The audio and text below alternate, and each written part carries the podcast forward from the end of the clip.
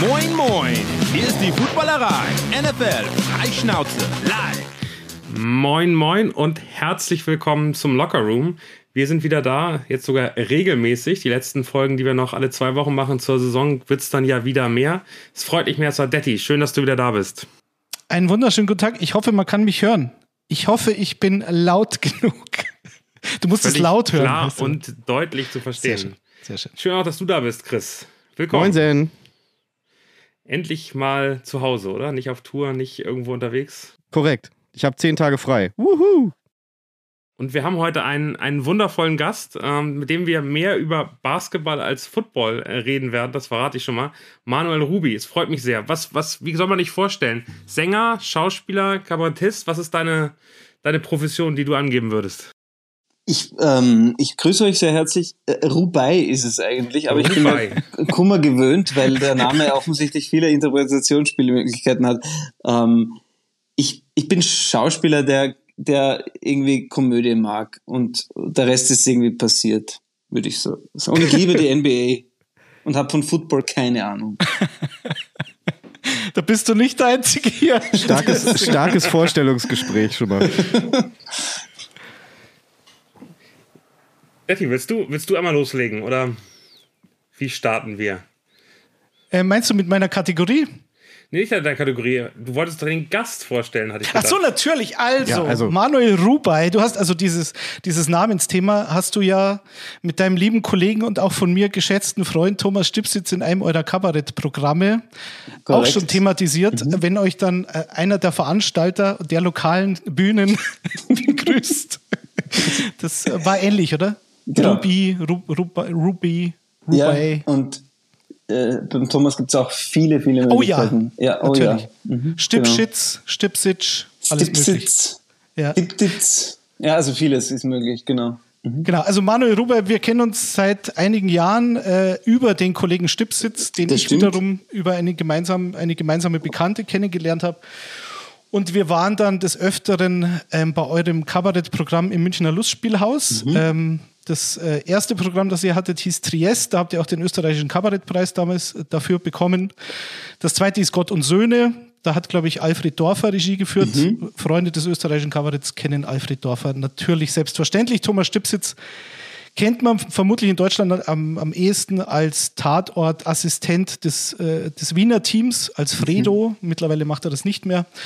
Ja, und äh, dich vorzustellen ist ein bisschen schwierig, weil du so viele Sachen machst. Also du bist zum einen natürlich Schauspieler, du bist aktuell im Kino mit dem Film Corsage.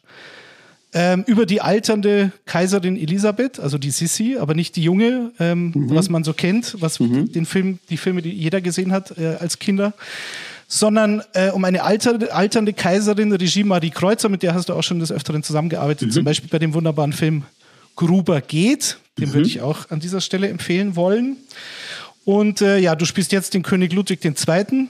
Hast du dein Oberbayerisch ähm, schön geübt oder darfst du da anders sprechen? Ja, ich habe das ja von dir gelernt, dankenswerterweise. Du hast mich mal, mal gecoacht und da bin ich dir lebenslang dankbar. Ähm, in dem Fall wollte sie aber gar keine Werktreue haben und ich habe so gesprochen, wie ich immer spreche. Also sie wollte mein Bayerisch gar nicht überprüft wissen, sondern sie ja. hat gleich gesagt, wir machen das anders. Na, sie hat gewusst, dass du es kannst, deswegen wollte sie es gar nicht. Ja, logisch.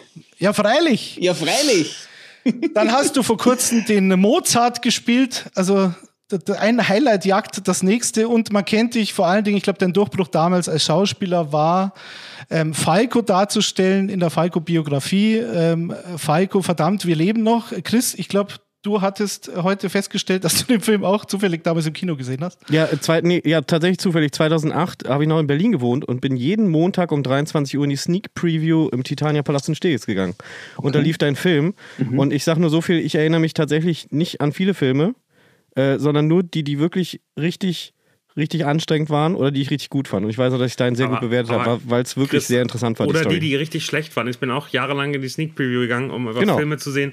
Die richtig schlechten äh, kannte man auch noch. Ich habe so The Guys habe ich da genau, gesehen. Genau, meine ich ja. Ich wollte äh, jetzt nicht schlecht waren, sagen, anstrengend, habe ich gesagt. Den musste ich, ja. den kriege ich auch nicht mehr aus dem Kopf.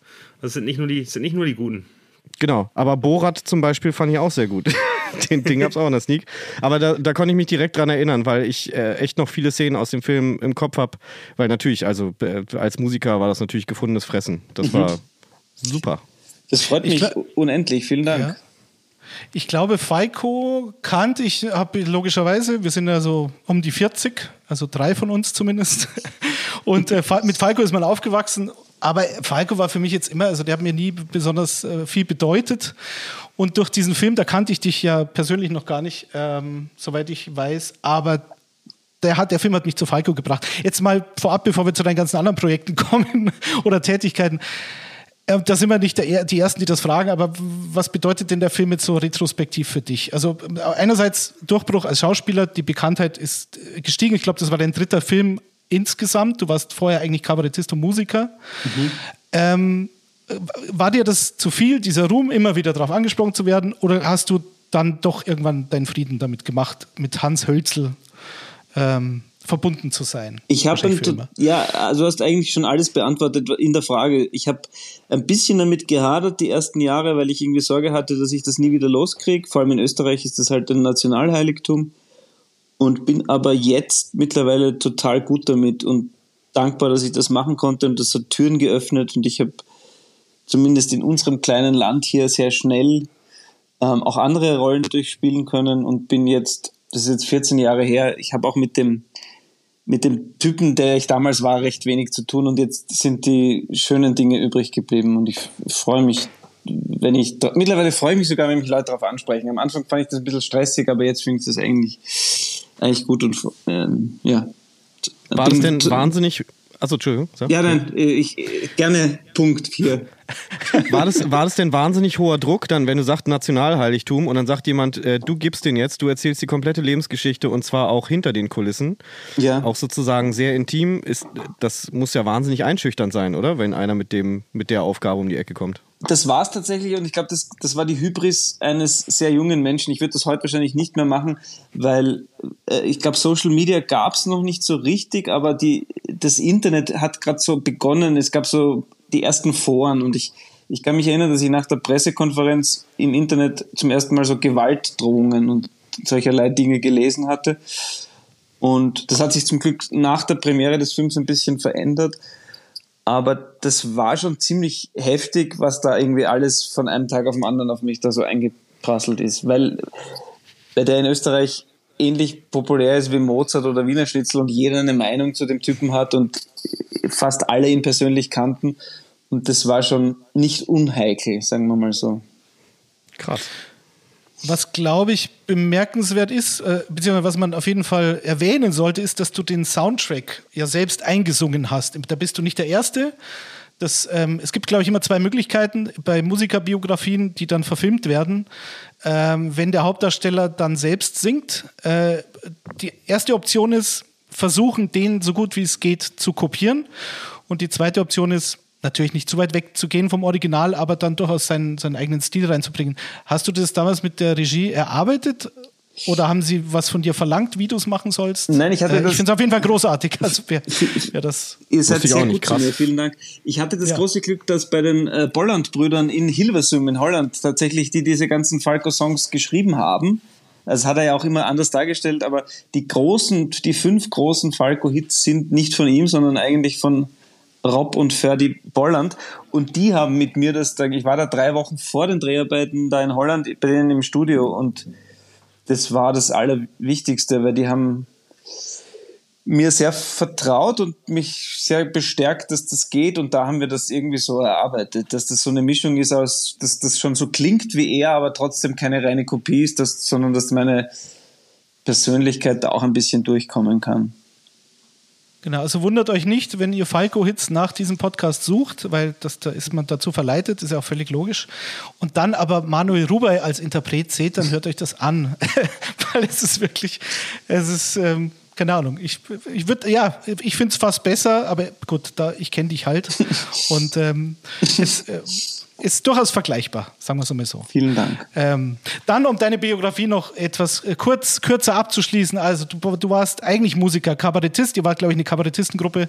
Habt dann die Band Mondscheiner mhm. gegründet, äh, 2002. Habt dann 2009 aufgehört, 2010 eine Abschiedstournee gegeben. Da warst du der Frontmann. Mhm. Ähm, ihr hattet auch in Österreich, glaube ich, zwei Hits das sind wir und dieser Tag, oder? Das, Stimmt was wir sind, soweit? genau, ja. Stimmt. Oder das, was wir sind, genau. genau. Und ähm, dieser Tag äh, fährt Straßenbahn, also meine Kinder lieben dieses Lied. das ist schön. Großer Fan. ähm, und ihr wart, ihr wart also wenn man es vergleichen will, was ihr musikalisch gemacht habt, ihr wart so mit Wir sind Helden seid ihr verglichen worden vom Stil. Ihr war, glaube ich, auch Vorprogramm von Silbermond. Wir haben ähm, einmal bei Silbermond gespielt und einmal tatsächlich ja. auch bei Wir sind Helden, als sie zum ersten Mal im Gasometer in Wien gespielt haben, waren wir auch mal im Vorprogramm. Genau. Okay. Aber war das was? ging über Österreichs Grenzen nicht hinaus. Aber in Österreich, wir hatten zwei so Radio-Hits und das war damals cool. Wir waren Teenager, als wir die Band gegründet haben und alle gekellnert und so und haben dann plötzlich ganz kurze Zeit richtig Kohle gemacht. Also für damalige Verhältnisse, als das ja. im Radio so ein paar Monate richtig rauf und runter gespielt wurde, dass man als Musiker auch richtig Geld verdienen kann. Also zumindest, also das war eine schöne Erfahrung damals. Warst du, würdest du jetzt sagen, du bist eigentlich ursprünglich Musiker, der dann zur Schauspielerei gewechselt ist oder warst du schon immer beides? Nein, ich bin eigentlich, ich habe zu großen Respekt. Ich kenne viele richtige Musiker. Ich liebe Musik, ich, ich, ich, ich mache gern Musik. Ich glaube, ich habe ein ganz gutes Rhythmusgefühl, aber ich habe ich würde mich selbst nicht als Musiker bezeichnen, weil ich zu großen Respekt vor Menschen habe, die richtige Musiker sind. Und das ist mir eher passiert. Ich hatte das Glück, dass Freunde von mir gute Musiker sind und waren und die immer wieder jemanden gesucht haben, der, der vorne steht und irgendwie die Schnauze aufmacht. Aber ich würde mich selbst immer nur als Schauspieler bezeichnen und nicht als Musiker. Äh, was ist dir näher am Herzen? Das Kabarett, die Schauspielerei, die Musik? Also eigentlich glaube ich, dass jeder Kun jede Kunstform äh, eigentlich Rock'n'Roll-Star sein will. Ich glaube, jeder, der, der malt oder dichtet oder auf eine Kabarettbühne geht oder Schauspieler, eigentlich wollen alle Stadionrock machen. Wie siehst du das, Chris? Ja, also was soll ich, was soll ich da sagen? Klar. ja, klar. Das ist der, das ist der, der, der Traum, der am Ende steht. Genau. Auf jeden Fall. Und deswegen, glaube ich, ist das die Initialzündung war natürlich irgendwie David Bowie und Bob Dylan für den Berufswunsch schlechthin. Aber wo ich realistische Chancen gesehen habe und wo ich auch sage, das ist das Einzige, wo ich das Gefühl habe, das kann ich, ist die Schauspielerei. Aber ich glaube, insgeheim will jeder Rockstar sein.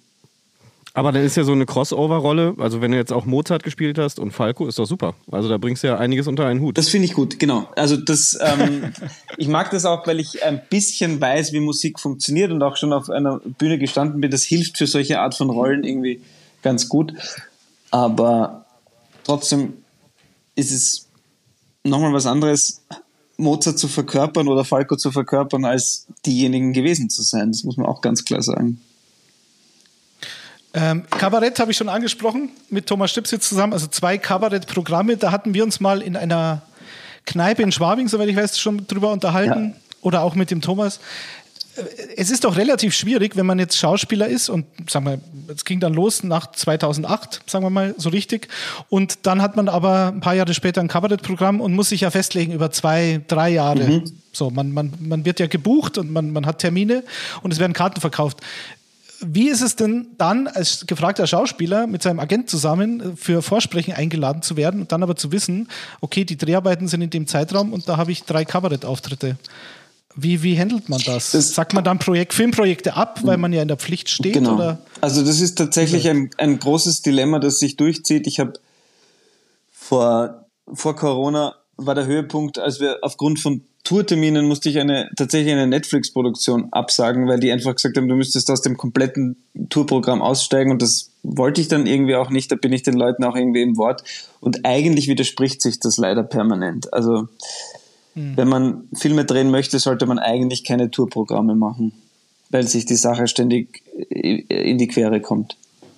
Und deswegen hast du ein Soloprogramm geschrieben mit dem Namen Goldfisch, ähm, wo du ja auch auf Tour gehen musst. Aber das, war das, hat das mit Corona etwas zu tun gehabt, genauso wie deine beiden Bücher?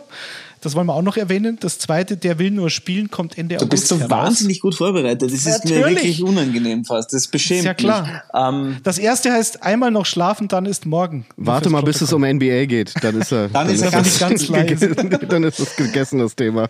Ähm, jetzt war ich vor Begeisterung, habe ich vergessen, was die Frage war. Ähm, naja, dieses Solo-Programm Goldfisch, ja. da hast du ja das gleiche Dilemma. Das und du, gut, du musst jetzt nicht mit einem Kollegen abstimmen, aber ist das in Corona, während der Corona-Zeit entstanden? Nein, davor Genauso schon. Wie die Bücher? Also ich hatte Premiere davor. und dann kam der erste Lockdown. Und das Problem ist das gleiche wie mit dem Duo-Programm, dass sich Bühnenprogramme mit Filmen immer in die Quere kommen. Aber ich wollte zumindest, bevor ich 50 Jahre alt bin, einmal Solo gemacht haben. Das habe ich mir selbst versprochen gehabt, deswegen habe ich das noch gemacht. Und, aber ich mache nächstes Jahr Bühnenpause, weil ich gerne ein paar Filme drehen möchte, tatsächlich. Naja, aber deine Filmografie ist ja durchaus beeindruckend. Also ist ja nicht so, dass du wenig drehst. Ich habe einen sehr guten Agenten, der zum Glück immer wieder es schafft, in den kurzen Tourpausen dann noch den einen oder anderen Film reinzudrücken. Abzufischen. genau. Gut. Wunderbar. Ja. Ähm, du bist der erste Schauspieler übrigens, den wir in diesem Podcast haben. Pleasure. Ähm, vielleicht noch mal eine Frage vielleicht für die, die Schauspieler letzte. werden wollen. vielleicht auch der Ich glaube nicht. Also so einen guten werden wir nicht mehr kriegen. Ähm, wie wird man denn Schauspieler, wenn jetzt jemand sagt, ich würde gern Schauspiel studieren? Was sagst du dem dann? Ich sage dem, dass er sich das, oder? er oder sie sich das wirklich sehr gut überlegen muss und wenn ihm nichts anderes einfällt, dann soll er das machen. Das würde ich aber auch jemanden, der Musik machen will, auch so sagen, weil es ich wollte es gerade sagen. Oder? Ja. Die gleiche Antwort, ja, auf jeden ja, Fall. Weil es wirklich auch sehr viel Entbehrung ist. Und das Schöne ist aber, ähm, jeder kann sagen, ich bin jetzt Schauspieler, weil es ein ungeschützter und auch Musiker oder Musikerin, das sind ungeschützte Berufe. Wir operieren nicht. Beim Journalisten ja genauso. Ja, absolut. das Schöne ist. Und das finde ich auch gut so. Also, wer, also jemand, der irgendwie Chirurg ist, kann nicht einfach sagen, ich bin Chirurg, sondern der muss das studieren und das ist auch würdig und recht. Aber ich glaube, dass jemand, der Schauspieler sein möchte, das einfach behaupten kann und den Rest muss er sich oder sie sich selbst mit sich selbst rausfinden, weil ich glaube, dass das nicht lehrbar ist, was wir da tun. Man muss sich irgendwie selbst kennenlernen und irgendwie vielleicht das definieren, was einen unverwechselbar macht, um es ganz pathetisch zu sagen, und dann halt einfach tun und irgendwo anfangen. Meine Abschlussfrage tatsächlich zum Thema Schauspiel oder deine Biografie. Wenn du jetzt mh, hm, Schauspiel studiert hast oder auf einer Schauspielschule warst und da so ein bisschen hineinkommst und dann einen Erfolg hast und dann zu Castings eingeladen wirst und dann vielleicht in der Situation bist, in der finanziellen auch, dass du nicht mehr jedes Angebot quasi annehmen musst. Aber es gibt ja dann durchaus Castings, wo man dann eben nicht genommen wird, sondern der Kollege XY, mhm. weil man eigentlich schon weiß, naja, es war da vorher klar, dass der genommen wird, weil Regisseur, Schauspieler, die kennen sich oder die Agenten oder wie auch immer. Ähm, ist das verunsichernd oder wie ist dann so eine Absage für einen, sagen wir mal, für einen jungen Schauspieler? Soll man, sollte man das sich zu sehr zu Herzen nehmen oder sollte man sagen, 50 Prozent ist eh Vitamin B. Na, ich glaube gar nicht, dass 50 Prozent Vitamin B ist. Es ist eher so, dass die Wahrscheinlichkeit, die Rolle zu kriegen, immer viel äh, geringer ist, als die Wahrscheinlichkeit, die Rolle nicht zu kriegen. Und damit muss man irgendwie klarkommen. Das hört auch auf keinem Level auf. Also ich glaube, selbst in Hollywood ist es nicht anders, dass Castings ja immer mit mindestens 10, 20, 50 Menschen stattfinden und einer bekommt den Part. Und man wird in diesem Berufsleben immer mehr Absagen bekommen als Zusagen und damit muss man irgendwie klarkommen. Und das kann jeder nur für sich. Und es ist ein ungesunder Beruf und das zeigt sich an dieser Situation. Ich glaube, es hat mit Vitamin B noch gar nichts zu tun, sondern es hat was mit Statistik und Wahrscheinlichkeit zu tun. Und hm. wenn ich 10% der Castings die Rollen auch bekomme, bin ich schon eigentlich sehr zufrieden. Aber wenn man dann die Rolle nicht bekommt und weiß, dass man sie besser gespielt hätte als Kollege XY und das Gefühl hat, da war jetzt Vitamin B schuld, das ist doch schon passiert. Absolut. Oder? Also lassen wir es so ja. stehen. Wollen wir, wollen wir gerne mal, wir haben so drei Kategorien, da reden wir gerne noch weiter über Filme, die, glaube ich, alle sehr gut äh, zu dir passen, äh, Manuel. Ich glaube, da wirst du Spaß haben. Wir fangen mal an mit der Musik. Locker Room Sound.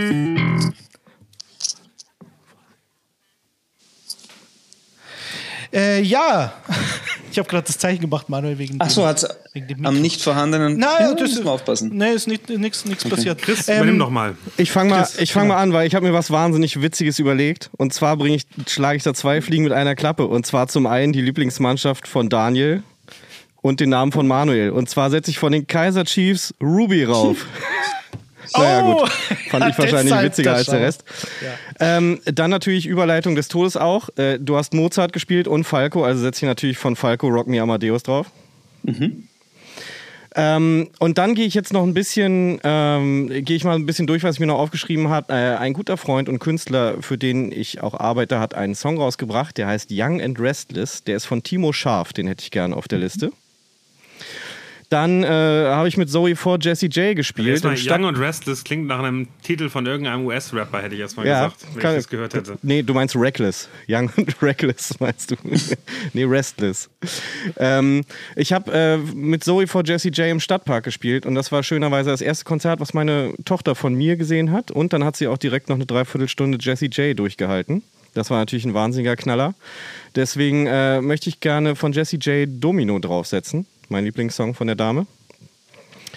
Ähm, und äh, da, ich ja, da ich ja mitbekommen habe, dass hier ein paar Leute auch ein bisschen härtere Musik gut finden, jetzt äh, mache ich mich wahrscheinlich lächerlich, äh, so hart wie es bei mir halt wird. Sigrid featuring Bring Me the Horizon, Bad Life, hätte ich gerne noch drauf. Diese Bring Me the Horizon Features. Ich finde das total geil, leider. Das, ist, das hat so die, genau den richtigen Oldschool-Touch für mich. Aber okay. es ist sehr modern, deswegen kann man es ja machen. Und ähm, mein Go-To-Song, wenn ich irgendwie mich abreagieren muss, ist von Limp Bizkit Break Stuff. Ich glaube, da kann man sich drauf einigen. Das finde ich richtig geil. Ich habe eine Live-Version gesucht. Die hatte ich damals auf der Single von diesem äh, Mission Impossible Song mit drauf, weil da das ganze Publikum äh, diese Zeile Break Your Fucking Face Tonight lässt dann nur das Publikum singen. Es ist der helle Wahnsinn. Aber ich habe es leider nicht gefunden. Wenn du ein Fuchs bist und es findest in der Live-Version, Daniel, dann hau das gerne drauf, weil da kriege ich Gänsehaut. Tatsächlich negative Gänsehaut sozusagen. Ähm, Sieht und gut aus, ähm, ehrlicherweise. Ich habe gerade mal geguckt. Ich sehe auch nur ähm, die Albumversion. Ja, Mist. Müsst ihr auf YouTube mal, müsst ihr mal auf YouTube suchen. Das ist wirklich tierisch. Das bringt richtig Bock. Ähm, genau, und weil ich es heute den ganzen Tag gehört habe von Holly Humberstone, Falling Asleep at the Wheel. Von der habe ich eh schon mal was draufgesetzt, habe gesagt, dass ich eh jeden Song gut finde. Deswegen könnte ich jede Woche einen neuen Song von ihr noch draufsetzen.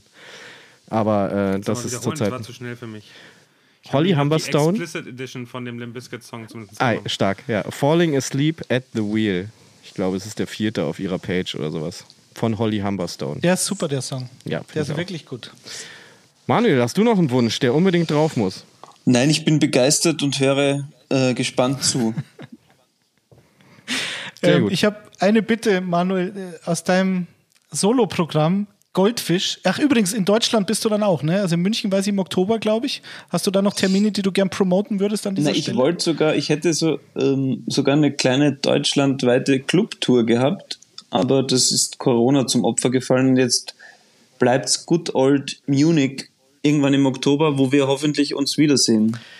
Leibhaftig. Äh, davon kannst, kannst du ja, ausgehen. logisch. Ähm, du hattest aber in diesem Programm ein, äh, eine Anmerkung zum Thema Andreas Gabayé und sein, seinem Unplugged-Konzert auf MTV. Möchtest du das Ja, das ist eine, eine Geschichte, die ich gerne erzähle. Der Friedhofsgärtner in Seattle hat mir erzählt, dass er während des MTV Unplugged-Konzerts von Andreas Gabalier aus dem Grab von Kurt Cobain einen zweiten Schuss gehört hat. Stark. Das ist eine wahre Geschichte. Oh, das macht, ja, das macht mir Spaß. Das finde ich, find ich schön. Sehr gut. Wissen, Wissen wir das, auch. auch. Noch, Daddy, Daddy mhm. Daniel, ihr könnt natürlich auch, ne? Äh, ja, ich hätte, also ähm, Amerika von Falco hätte ich jetzt genommen. Ich nehme aber Amerika von Manuel Rubey, wenn das Mega. geht, Daniel. Das ist auf dem Soundtrack. Ist, weil dieses Lied kannte ich überhaupt nicht bis zu dem Film Verdammt, wir leben noch. Und das ist im Film eine Live-Version. Ich glaube auch auf dem Soundtrack ist die mhm. Live-Version mhm. drauf, soweit ich mich erinnere. Und das ähm, ist ganz, ganz gut. Ich weiß nicht, ob ich die Live-Version erwischt habe, aber ich habe eine Amerika. Nein, es gibt nur eine Manuel Rubey. Amerika, das ist die dann schon, ja. Es genau. gibt nur einen Manuel Rubey. Amerika, wenn sie mir glaubt, wir mir echt vermissen kann. Super. Tipptopp. Am Anfang dieses Podcasts hat, hat Chris noch regelmäßig gespielt und Daddy hat versucht. ja, aber das war mit dem Delay, das war schwierig. Für Musiker Daddy, bist du ein Foo Fighters-Fan? Aber selbstverständlich. Meine große Tochter ist wir alle übrigens. Okay, wir ja. alle. Meine große, meine große Tochter Ronja ist, ohne dass das mit mir was zu tun hat, der, der größte lebende Foo Fighters-Fan. Wir haben 23 Stunden Sorry. täglich Foo Fighters. Ich weiß alles über die Foo Fighters, aber nur wegen ihr. Und was für eine tragische Geschichte, ne? Dass der zum zweiten oh, Mal einen Lebensfreund verloren hat. Unfucking fassbar. Ja.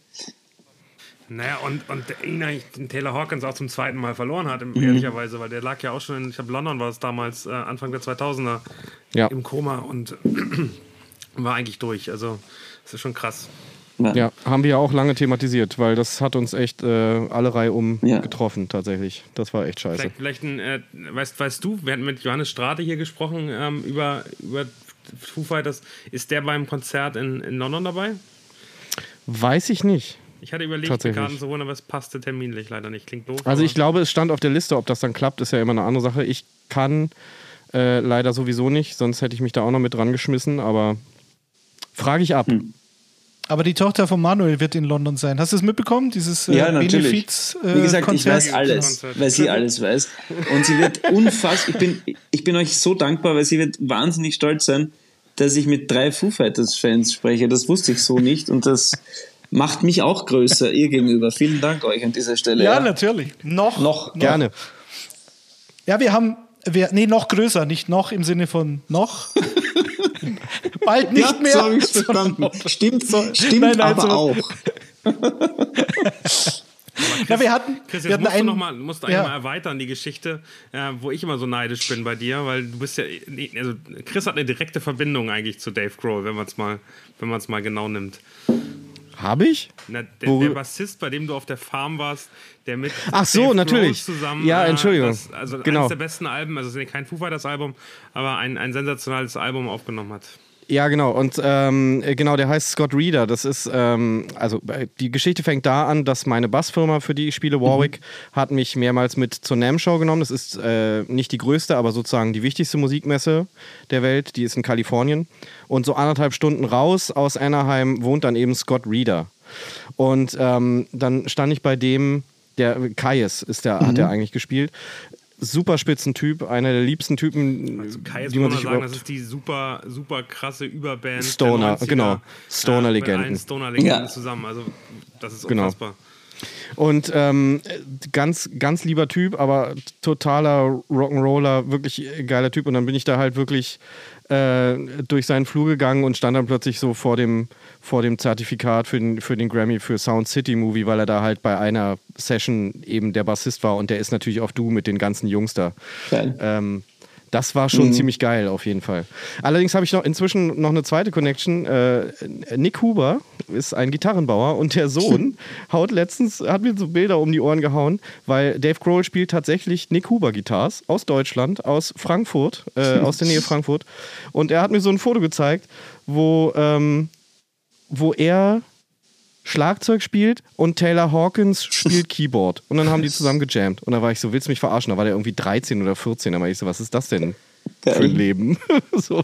Und die sind halt auch total auf Du und sind immer Backstage. Also jetzt natürlich nicht mehr. Aber für den war das wirklich, ich habe den dann kurz danach auch gesehen. Also der kannte den halt persönlich, für den natürlich auch wahnsinnig. Schöne Geschichte. Aber geile Gitarren, ja. Mhm. Ja, also bei dem, bei dem Stichwort Taylor Hawkins, wir hatten ja vor einigen Wochen, als das passierte, haben wir, glaube ich, gleich den nächsten Pimp. Podcast Locker Room äh, dem Thema gewidmet genau. und haben uns dann ähm, mit Pimpf damals darüber unterhalten, wie das halt so ist, auf Tour zu sein und dann ob die Wahrscheinlichkeit für einen Musiker oder das Kabarettisten, deswegen jetzt die Frage an dich, ob die einfach höher ist oder ob man ein bestimmter Menschentyp sein muss, um diesen Job überhaupt auszuüben und dann halt das Risiko einzugehen, eben sehr hoch zu fliegen und dann sehr tief eventuell auch abzustürzen. Dass da irgendwie eine, eine Korrelation besteht oder auch nicht. Wie siehst du das Thema? Also Publikum abends, nachts um drei noch wach zu sein und dann sich zu denken. Ich glaube, da besteht leider ein bisschen eine Korrelation, wobei ich natürlich dann nicht mal ansatzweise mir ausmalen kann, was es heißt, wenn du in einer Band spielst, die, die regelmäßig Stadien rockt, da kannst du bestimmt wesentlich mehr dazu sagen. Und die in diesem Leider auch nicht. okay, aber und in diesem Fall auch noch ähm, auf der ganzen Welt eine Relevanz hat, dass man das schlecht verkraften kann und dass sich das auf die Gesundheit schlägt und dass man da auch den Drogen ein bisschen mehr zusagt, finde ich, ist relativ naheliegend, dass das ja. Ja, also aber das, ich finde, ich finde, da geht es gar nicht zwingend um Stadien, darüber hatten wir nämlich gesprochen, sondern es geht um dieses lange Unterwegssein, nicht zu Hause sein und keinen Anker so richtig haben und dieses äh, ja, man sucht sich dann, glaube ich, also ich kenne das auch von mir, man sucht sich halt so gewisse mhm. Rituale und sowas und wenn man nicht aufpasst, dann werden das halt die falschen Absolut. Rituale, die sozusagen einem immer wieder den gleichen Tagesablauf, den gleichen Feierabend, blöd gesagt, bescheren und so. Und ich finde generell, und ich glaube, die Größe ist da ehrlich gesagt fast unwichtig. Generell viel auf Tour sein ist einfach emotional wahnsinnig ja. anstrengend. Ob man, ob man dafür gemacht ist oder nicht, ehrlich gesagt. Man kommt nicht drum Da möchte ich äh, nur bestätigen, das stimmt. Ich glaube trotzdem, dass es, ich habe mal ein Interview mit Grönemeyer gehört, wo er sagt, irgendwie, wenn du auf Schalke halt rausgehst und die, die Energie von 80.000 Menschen entgegenknallt, dann kannst du nicht schlafen in dieser Nacht. Und ja. das, ich kann, ich, ich, spiele 150 Termine im Jahr, ich kann schon auch ganz oft schon schlafen. Also so schlimm ist es halt dann nicht. Da glaube ich, macht schon einen Unterschied, ja, ob ja. du vor 300 Menschen spielst oder vor einem Fußballstadion. Das stimmt. Aber im Prinzip hast du recht, es ist wahrscheinlich einfach nicht wahnsinnig gesund. Ja. Ja. Wenn es dann halt noch surreal wird, ja. dann ist natürlich sowieso, genau. glaube ich, zu Ende. Super.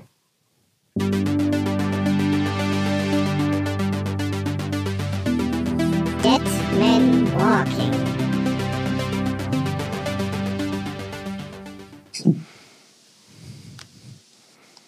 Schon, der Sound ist schon stark. Das urstark. Ich bin total begeistert überhaupt, wie er das macht.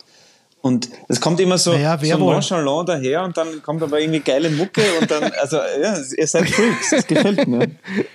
Man kriegt es nicht mehr aus dem ja. Ohr hinaus. Du wirst morgen beim Gassi gehen, ist immer dieses, entweder mein Sound oder der von Daniel kommt ja noch, der ist ja eigentlich okay. fast der geilste. Ja. Weil wir da, da Vocals oh, noch drüber mein Gott. haben.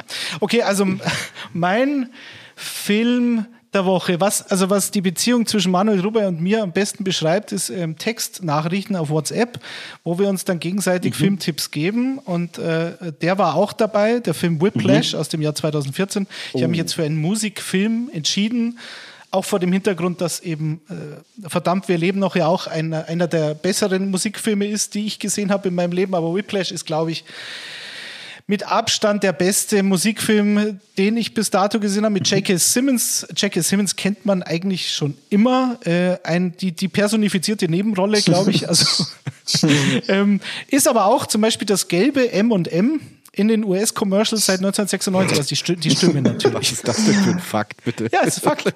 Fun Fact. Und für NFL-Fans, immer wenn ihr dieses Farmers, bom, bom, bom, bom, bom, bom, das ist, da spielt Jackie Simmons immer mit bei dieser war jetzt Farmers-Werbung. Im, im, Im, Baseball, im Major League, also war ja All-Star Break und da gab es so ein Promi-Team-Spiel wo der äh, Breaking Bad ähm, äh, Schauspieler keinen Ball getroffen hat, Strikeout sich dann dem Schiedsrichter angelegt hat. J.K. Simmons hat auch den Streit geschlichtet und ist dazwischen gegangen. Also auch da US-Sports-Verbindung ganz, ganz, äh, ganz, stark. ganz, ganz frisch ja. gerade.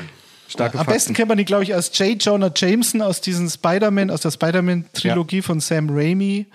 Äh, Anfang der 2000er war das, glaube ich. Und es ist dieses, dieser kurz, dieses Meme slash das Video, was man äh, bei vielen Gelegenheiten auf Twitter verwenden kann. Zum Beispiel erst wieder äh, vorgestern, als es um die NFL-Tickets für das München-Spiel ging, als mich dann einer gefragt hat, ich dachte, Detti besorgt die ganzen Karten. Und Detti, hast, du, hast du keine Karten bekommen? Natürlich nicht. Natürlich. Gegen, Gegenfrage. Sind jetzt nicht deine Chiefs, aber du hast ja auch keine Karten. Doch, du hast die Hospitality-Karten, richtig? Ich habe weder Hospitality-Karten, ich habe aber äh, Karten bekommen am Dienstag. Und schau, der Manuel hat es gar nicht versucht und ist genauso schlau wie wir. Also, Manuel wusste gar nicht, dass ein Spiel in Deutschland ist. Stimmt, es gibt NBA-Spiele auch in, in, London und in Asien, Paris. in Paris, aber von Deutschland nee. wüsste ich es nicht tatsächlich. Ja, aber nee. NFL 13. November. Es gab viele Enttäu erwartungsgemäß viele Enttäuschungen. Erwartungsgemäß. Ähm, aber ich, ich bin auf äh, Platz 36.000 gestartet, bin reingekommen und haben ganz viele, und das ist mein Glück gewesen, haben dann einmal auf Refresh geklickt, äh, äh, ich möchte Karten suchen und äh, haben dann gesagt, nee, gibt keine. Und ich habe einfach gewartet, 10 Minuten lang und habe immer wieder gedrückt.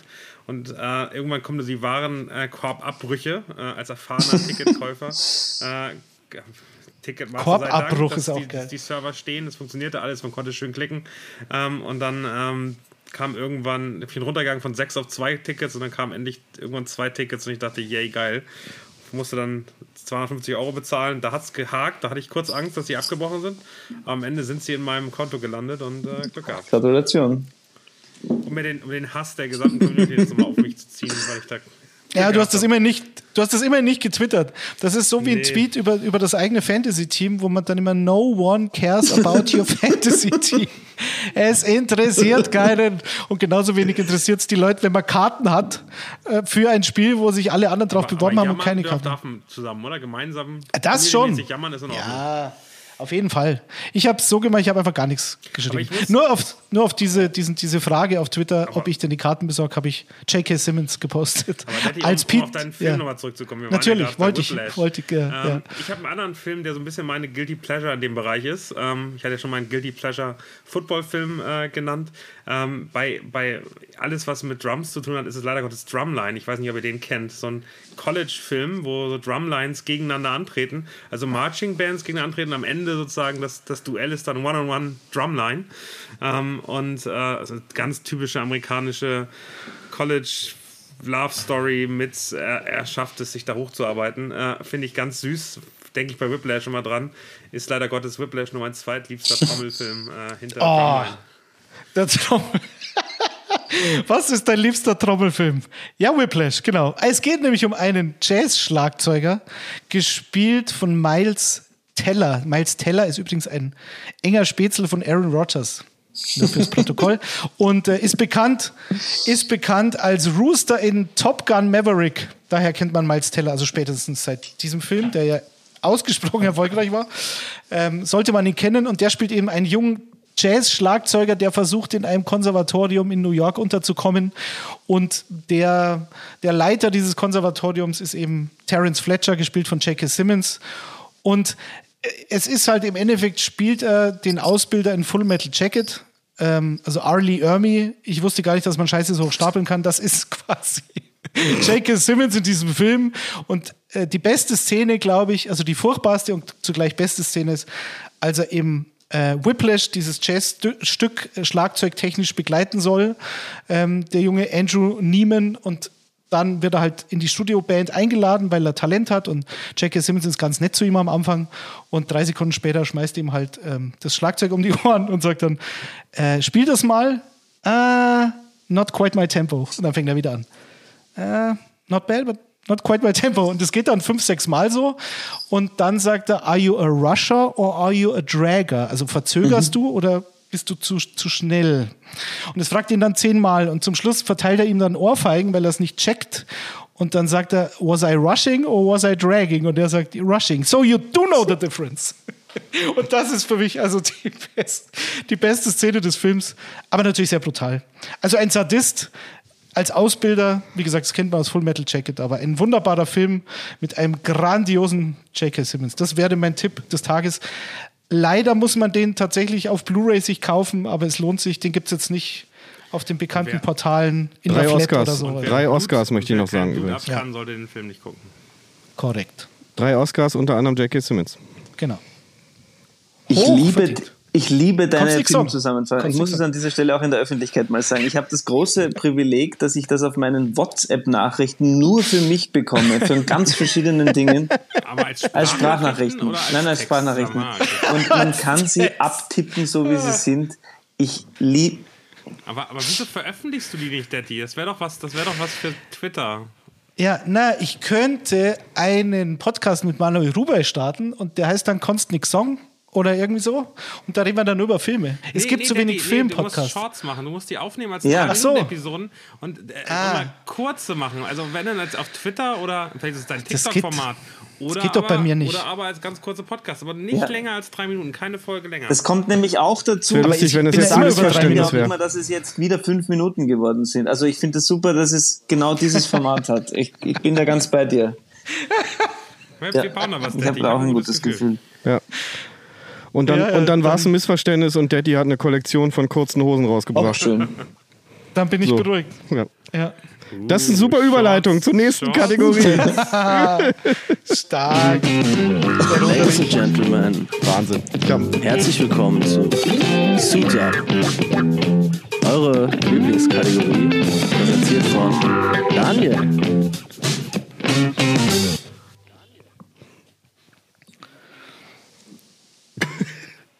Sehr schön. Das war, ja, ich war der Beste, oder, sagen, Manuel? Ich möchte mich nicht äh, priorisieren. Ich fand sie alle toll, muss ich wirklich sagen. Ja. Ja, ich habe alle gemacht, ist okay, kannst okay, einfach, dann war ich habe eh alle Beste, gemacht. Ja, das aber, aber die letzte, letzte hat er live eingespielt, muss man dazu ja. sagen. Und das stimmt. Dazu, und dazu hat Tim Sprech, ich weiß nicht, ob es Gesang war, aber zumindest, zumindest ein bisschen gerappt. Ja. Sehr schön. Wir wollen über Trikots reden. Äh, ich bin so ein kleiner Trikot-Fetischist. Äh, sieht man, wenn man ein ganz großes bei mir, vielleicht auch sogar im Bild. Ich äh, habe hier irgendwie knapp, knapp 100 Trikots hängen. Und normalerweise reden wir über NFL-Trikots. Da du NFL ja nur so semi-cool findest, wollen wir heute über NBA-Trikots reden. Da, da gibt es im Gegensatz zur NFL eigentlich eine ziemlich geile Geschichte. Das sind diese City Connect Trikots. Ich weiß nicht, wie weit du die kennst. Oder City Editions, ähm, die es gibt. Fast jedes Team hat die. Es wird immer so pro Saison acht, neun, ja. zehn neue Trikots released. Ist natürlich extrem spannend. Und ich will mit dir eigentlich darüber reden, was für dich das schönste NBA City Edition Jersey ist. Hast, hast, du dann, hast du dann ein Traumtrikot, wo du sagst, das ist das Genialste? Also mein Lieblings, äh, ich, ich, ich, ich, wusste nicht, dass es, also mir fällt als jahrelanger Schauer auf, dass es tatsächlich jedes Jahr mehrere verschiedene Editionen gibt. Ich wusste aber nicht, dass es die City oder wie die heißen, diese Unterspezifikation weiß ich nicht, das habe ich gerade heute von dir gelernt. Ich liebe die NBA-Trikots beinahe alle, weil ich finde, dass da die besten, also ich finde die grafisch einfach alle wunderbar. Und wenn dann der ganze, wenn das Feld dann auch noch in den Farben des aktuellen City-Trikots oder was auch immer, dann ist, dann stimmt für mich alles. Aber ich würde mich festlegen, es ist das Larry Bird-Trikot aus den, weiß ich nicht welchem genauen Jahr, weil da in dieser Schlichtheit also alles klassisch, klassisch noch gestimmt hat. Genau, das ist mein Lieb wenn ich mich für eins entscheiden muss. Aber ich finde auch auch jetzt, also auch, dass die komplett werbefrei sind, bis auf dieses ganz kleine da unterm, da beim Hals, aber auch, auch, da, auch da, der Fan kauft die ohne Werbung, was ich, was ich sensationell finde. Also das, und ich, ich arbeite beim Sportvermarkter, von daher bin ich ganz vorsichtig, was ich sage. Werbung ist wichtig und Werbung ist auch notwendig, Absolut. damit dieser Sport existieren kann. Aber ich finde die Amerikaner super smart, indem sie, du kaufst ein Trikot und bist dann kein Werbeträger. Also ähm, die Badges oder die Patches, die es oben ähm, links mhm. meistens beim NBA-Trikot gibt, die sind ja, die sind ja auf den Trikots, die die Fans kaufen, nicht drauf, sondern die sind nur in den Trikots, die die Spieler im TV tragen, drauf. Und das finde ich eben eine echt faire Geste und dabei bleibt ein Trikot auch wirklich ein Lifestyle. Element, während in Deutschland, wenn man, äh, noch schlimmer in Österreich, wenn man sich ein Fußballtrikot kauft, ist Absolut. man ja Stimmt, ist mir gar nicht aufgefallen. Ich habe tatsächlich nur zwei Trikots erworben. Das eine ist Scotty Pippen aus den 90er Jahren und Gordon Hayward noch bei den Celtics. Und das stimmt, das sind auch werbefrei. Du hast recht, ist mir aber nicht aufgefallen. Wer ist denn dein Lieblingsteam an der Stelle ja, mal kurz? Ich bin ähm, auf der einen Seite natürlich durch die, die 90er Bulls sozialisiert, aber eigentlich seit, seit Dirk ähm, 2011 äh, irgendwie Mavericks-Fan. Obwohl ich als Österreicher total. da einen Deutschen hofiere, was ich aber total gerne tue. Absolut. Das ist völlig okay. Ah, da ist es schon. Oh, ja, natürlich kann er Daniel, für, die, für, die, für die Hörer schwierig zu sehen. Wir beschreiben. Er, hat sie, er hat sie beide. Also das 23. ist sehr eindrucksvoll. er hat sagen. sie alle. Ja, gut. Ja. Er hat sie beide. Die Doku, die Netflix-Doku hast du natürlich gesehen, ne? Die Jordan-Doku. So die war ja. so geil. Ja. Die war wirklich geil, finde ich auch. Aber es sind auch wirklich die beiden. Ich habe ein drittes Trikot noch hier ähm, von den großen, das ist mhm. Kobe Bryant. Das waren die drei Trikots, die ich auf jeden Fall haben wollte. Also LeBron ist mich, reizt mich nicht so, Steph Curry ist mir auch zu, zu frisch noch, aber die drei finde ich, das sind die Trikots, die man. Also Larry Bird stimmt, aber ähm, zu dem habe ich einfach keine große Beziehung. Da bin ich ja, und hast du Kobe 8 oder 24? 24. Was denkst du? Ja, hol ich mal. Eben. Ich finde, ich finde Basketball-Trikots, ich finde Basketball-Trikots übrigens auch cool, aber ich sage jetzt, wie es ist, ich sehe da drin so bescheuert aus.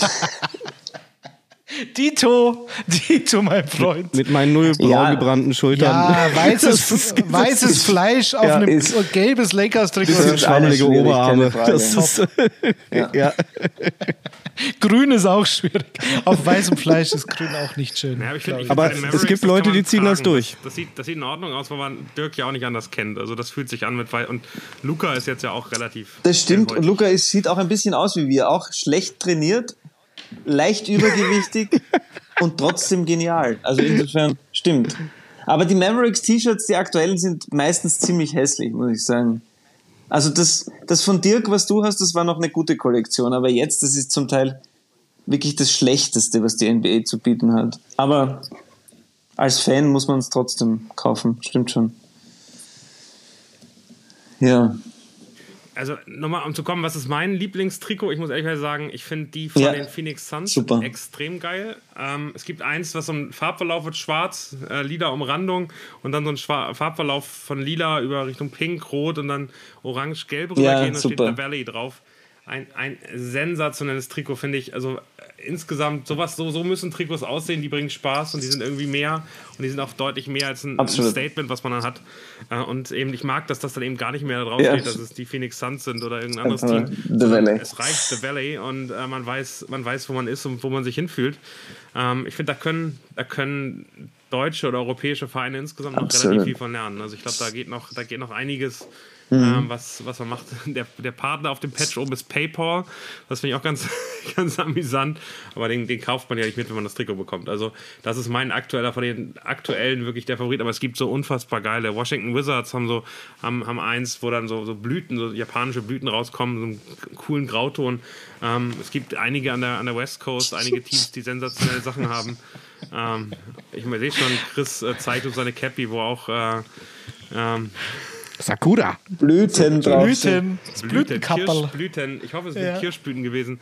Drauf ja. sind. Ähm, also sehr, sehr schön. Da kann man, kann man sehr viel Spaß haben. Das passende Trikot gibt es dafür auch, Chris, für deine Cappy. Ähm, genau, von daher dahingehend. Ich würde aber gerne einfach weiter nochmal mit dir über die NBA reden. Lieblingsteam mhm. äh, hatten wir schon. Was, was, wieso hast du mehr Spaß an der NBA als an Fußball und äh, An Fußball habe ich auch viel Spaß, aber ich finde, Basketball ist einfach der vollendetste Sport, den ich mir vorstellen kann. Ich finde, es sind die, es ist das eleganteste, es ist das schnellste Spiel, es ist das spektakulärste Spiel, weil es einfach in jedem Angriff ein Ergebnis gibt oder so gut wie. Das, und Football verstehe ich einfach nicht. Also vielleicht muss mir es nur jemand einfach eine Einführung geben, aber ähm, ich, aber Detti schickt dir keine Football-Sprachnachrichten. Nee, das nicht. Noch nicht. Ja, noch nicht. Noch, ich wollte gerade sagen, würdest du bloß jemanden kennen, ja, der sich mit Football auskennt? Und ich habe tatsächlich als Teenager Basketball gespielt. Das kommt ein bisschen dazu, dass ich halt ein paar Jahre das sehr ernsthaft betrieben habe und dann hat man nochmal, glaube ich, eine andere Form der Übersetzung, was das heißt, was die wirklich halt dazu leisten imstande sind, wenn man das selber auch mal ausprobiert hat. Und genau, Fußball mag ich auch, aber ich finde Basketball oder vor allem amerikanischer Basketball noch mal ja, in der Dimension aber guckst du, also guckst du wirklich auch, weil ich glaube, also ich habe früher mhm. Baseball gespielt, dadurch bin ich Baseball-Fan auch immer noch. Das habe ich irgendwann aufgegeben, weil es einfach unmöglich ist, das hier in Mitteleuropa zu gucken, weil die Spiele fangen alle um eins, zwei Uhr nachts an und ich glaube zu wissen, beim Basketball genau. ist das Problem ähnlich. Beim Football Aber das schließt sich der Kreis zu unserer Diskussion von vorhin. Ich finde nichts besser als die Gewissheit, wenn ich auf Tour in einem öden Hotelzimmer hocke und wieder mal nicht schlafen kann, dass mein, mein League Pass mir auf jeden Fall ein Spiel äh, präsentiert. Und das ist super. Das kann ich also total das nachvollziehen. ersetzt auch die Drogen von früher, ja. dass ich einfach weiß, ich kann nachts NBA schauen. das ist perfekt. Mhm. Ja, geil. Ich glaube auch. Ist auch viel gesünder, glaube ich. Hab ich gehört. Das heißt, das heißt, du darfst auch nur auf Tour gehen, wenn die NBA äh, in ihrer Regular Season zumindest spielt, finde ich. Ja, stimmt. Es ist tatsächlich Verbindung. hart äh, zu wissen, wenn ich auf Tour gehe, wenn irgendwie die NBA Pause hat. Das ist wirklich ein Thema. Kennst du eigentlich die, also die, die Entstehungsgeschichte von, von Basketball? Also da bin ich in den USA, als ich ein Jahr in den USA war, das erste Mal drauf getroffen und ich finde die, find die extrem erstaunlich, wie dieser Sport ja relativ spät ähm, ich dann kenn, Irgendwas habe ich mal, also ich, ich, ich höre auch ganz viele so deutsche Basketball-Podcasts, zum Beispiel dieses Got Next und der Dreh Vogt hat das irgendwann mal erklärt, aber ich habe es jetzt ehrlich gesagt wieder vergessen. Du, du leitest, also du leitest Du leitest meinen mein, mein kleinen Werbeteil hier sensationell ein. André Vogt hat nämlich ein Buch geschrieben und das möchte ich einmal, ich habe reingelesen, ähm, da ich das der gleiche Verlag ist, äh, durfte ich schon mal das Buch äh, reingucken, was jetzt gerade gekommen ist. Genau. Äh, Love This Game. Und ich äh, habe, hab, also die Seiten, die ich gelesen habe, gingen darum und ich wusste, dass äh, Dr. Naismith der Erfinder des Footballs war. Ähm, und äh, der sollte eine Sportart für seine Studenten, die Fußball, American Football und Baseball gespielt haben, finden, wo die sich ähm, spielen können, aber eben nicht die Knochen brechen mhm. und nicht in Prügeleien ausarten. Das hat nicht immer funktioniert, weil die waren relativ äh, gewaltbereit sozusagen, aber er hat eben mit diesem ganzen körperloser Sport und äh, es geht darum, einen Ball auf ein hohes Tor zu werfen. Der Hausmeister hatte dann nur Körbe, da wurden dann aus den Boxen und Toren wurden Körbe, die dann befestigt worden sind in drei 0,05 mhm. Metern, ähm, was glaube ich, was glaube ich, äh, ich weiß gar nicht, ob es ein Feed, ein, was, was, was die Größe ist bei den USA, wo das herkommt. Aber das äh, hat er alles da reingeschrieben. Love this game, Basketball über die Liebe zu einem grandiosen Spiel. Kommt am 6. August, so würde ich einfach mal hier äh, ganz unverhohlen Werbung machen, weil André Vogt ein sensationeller Typ ist. Ich mag, liebe die Podcasts, ich liebe seine, seine Faszination und Begeisterung ja. für dieses Spiel. Und der am Ende äh, wirklich, wirklich ein cooler Typ ist, äh, auch selbst, glaube ich, mhm. in der zweiten Liga Basketball gespielt, ist ein riesiger Fan von, von Bulls und Jordan und all dem, was dazugehört. Und ähm, genau, also ein Buch, was man, glaube ich, äh, sehr gut im Sommerurlaub verstehen kann. Hörst du noch andere Podcasts außer diesen? ich höre den Podcast von Draymond NBA? Green ganz gern von den, von den Warriors, weil das so ein unglaublicher Hitzkopf ist auf dem Spielfeld und bei jeder zweiten Partie eigentlich fliegt, weil er wieder technische Fouls ohne Ende kassiert. Und er macht einen wahnsinnig reflektierten Podcast, wo er auch die Gegner ständig einlädt und mit Leuten, mit denen er sich am Spielfeld am Tag davor noch geprügelt hat, dann eineinhalb Stunden über Basketball diskutiert, hochphilosophisch. Also das wäre der zweite, den ich an dieser Stelle noch empfehlen würde. Aber sonst höre ich tatsächlich, ähm, da bin ich ganz bei dir, eigentlich stundenlang jede Woche Dreh Vogt, weil ich, ich kann mich da irgendwie, ich halte den wirklich für den ausgewiesenen Basketball-Experten im deutschsprachigen Raum. Also ich habe vieles ausprobiert, aber an den kommt irgendwie keiner ran. Den laden, das, den laden ja, wir auch mal ein. Also äh, das, das ist bei mir ganz oben auf der Liste und ich habe mit ihm auch schon gesprochen, der hat Bock. Ja, super. Ähm, der kommt auch noch mal Ich würde auch, er macht auch diese Reisen, das ist jetzt durch, war da schon mal fast angemeldet, also man kann da irgendwie auch zweimal im Jahr fährt er irgendwie mit, mit den Jungs, die halt seinen Podcast hören, dann irgendwie nach Los Angeles oder irgendwo anders hin und schaut sich ein paar Spiele an und, und so. Da habe ich irgendwie das übrigens, das machen, okay. machen wir auch mit Footballreisen neu in diesem Jahr. Von okay. gleicher, gleicher Anbieter. Äh, aber mit Nico Backspin und Flo aus der Footballerei kann man nämlich auch NFL-Stadien sich angucken. Wenn ihr da irgendwelche Infos äh, wissen wollt, schreibt uns gerne auf den Social Media Kanälen an. Wir machen auch regelmäßig Werbung, aber es ist sensationell. Also mit, mit Ray äh, zusammen sich Basketballspiele angucken oder mit, mit Flo Kaiser äh, dann äh, NFL-Spiele. Ich glaube, es ist ähnlich gut. Man könnte meinen, ihr habt euch ein bisschen abgesprochen ein bisschen mit den so, Werbblöcken hier. Manuel, Manuel leitet immer so wahnsinnig gut über. Ich dachte gerade auch so, uh. Ach, schön. Man muss irgendwo meine schön. Sportvermarkter Herkunft drauf sehen, Chris. Ja. Du machst einfach aus allem was. Aus jedem Kommentar eine Überleitung des Todes. Lustigerweise, weil äh, äh, aber ist mir da eingefallen, ich genau, habe ich mich mit, mit Dreh auch drüber geredet, dass äh, es sehr, sehr cool ist, dass er das macht und wir da auch dabei sind. Und ich glaube, bei uns freuen wir uns sehr, dass, äh, dass das hoffentlich zustande kommt. Äh, müssen ja immer so eine bestimmte genau. Anzahl an Leuten genau. buchen, damit es dann funktioniert. Aber ich glaube, mit so jemandem wie, wie André Vogt dann äh, da unterwegs zu sein, der dann auch ein bisschen sein, seine Insights und seine, seine Begeisterung da teilt. Also ich bin überhaupt, also keine Ahnung, wie sehr man hier, äh, aber oder wie du dazu stehst, aber ich finde die die Basketballberichterstattung auf The Zone ziemlich, ziemlich toll. Also das ist auch, auch so ehemalige Spieler wie Jan Jagler oder so, die können einfach, die sind rhetorisch toll und die, die, die, die machen da irgendwie Türen auf, die ich als, als normaler Beobachter des Spiels einfach nicht kann ich, kann ich schon wieder reinspringen, auch ohne Werbung diesmal. Jan Jagler hat mich angesprochen, nämlich darauf, wie ihn das aufregt. Äh, gestern hat er mich angesprochen, auf, auf Twitter, glaube ich, oder auf LinkedIn, ich weiß es gar nicht mehr,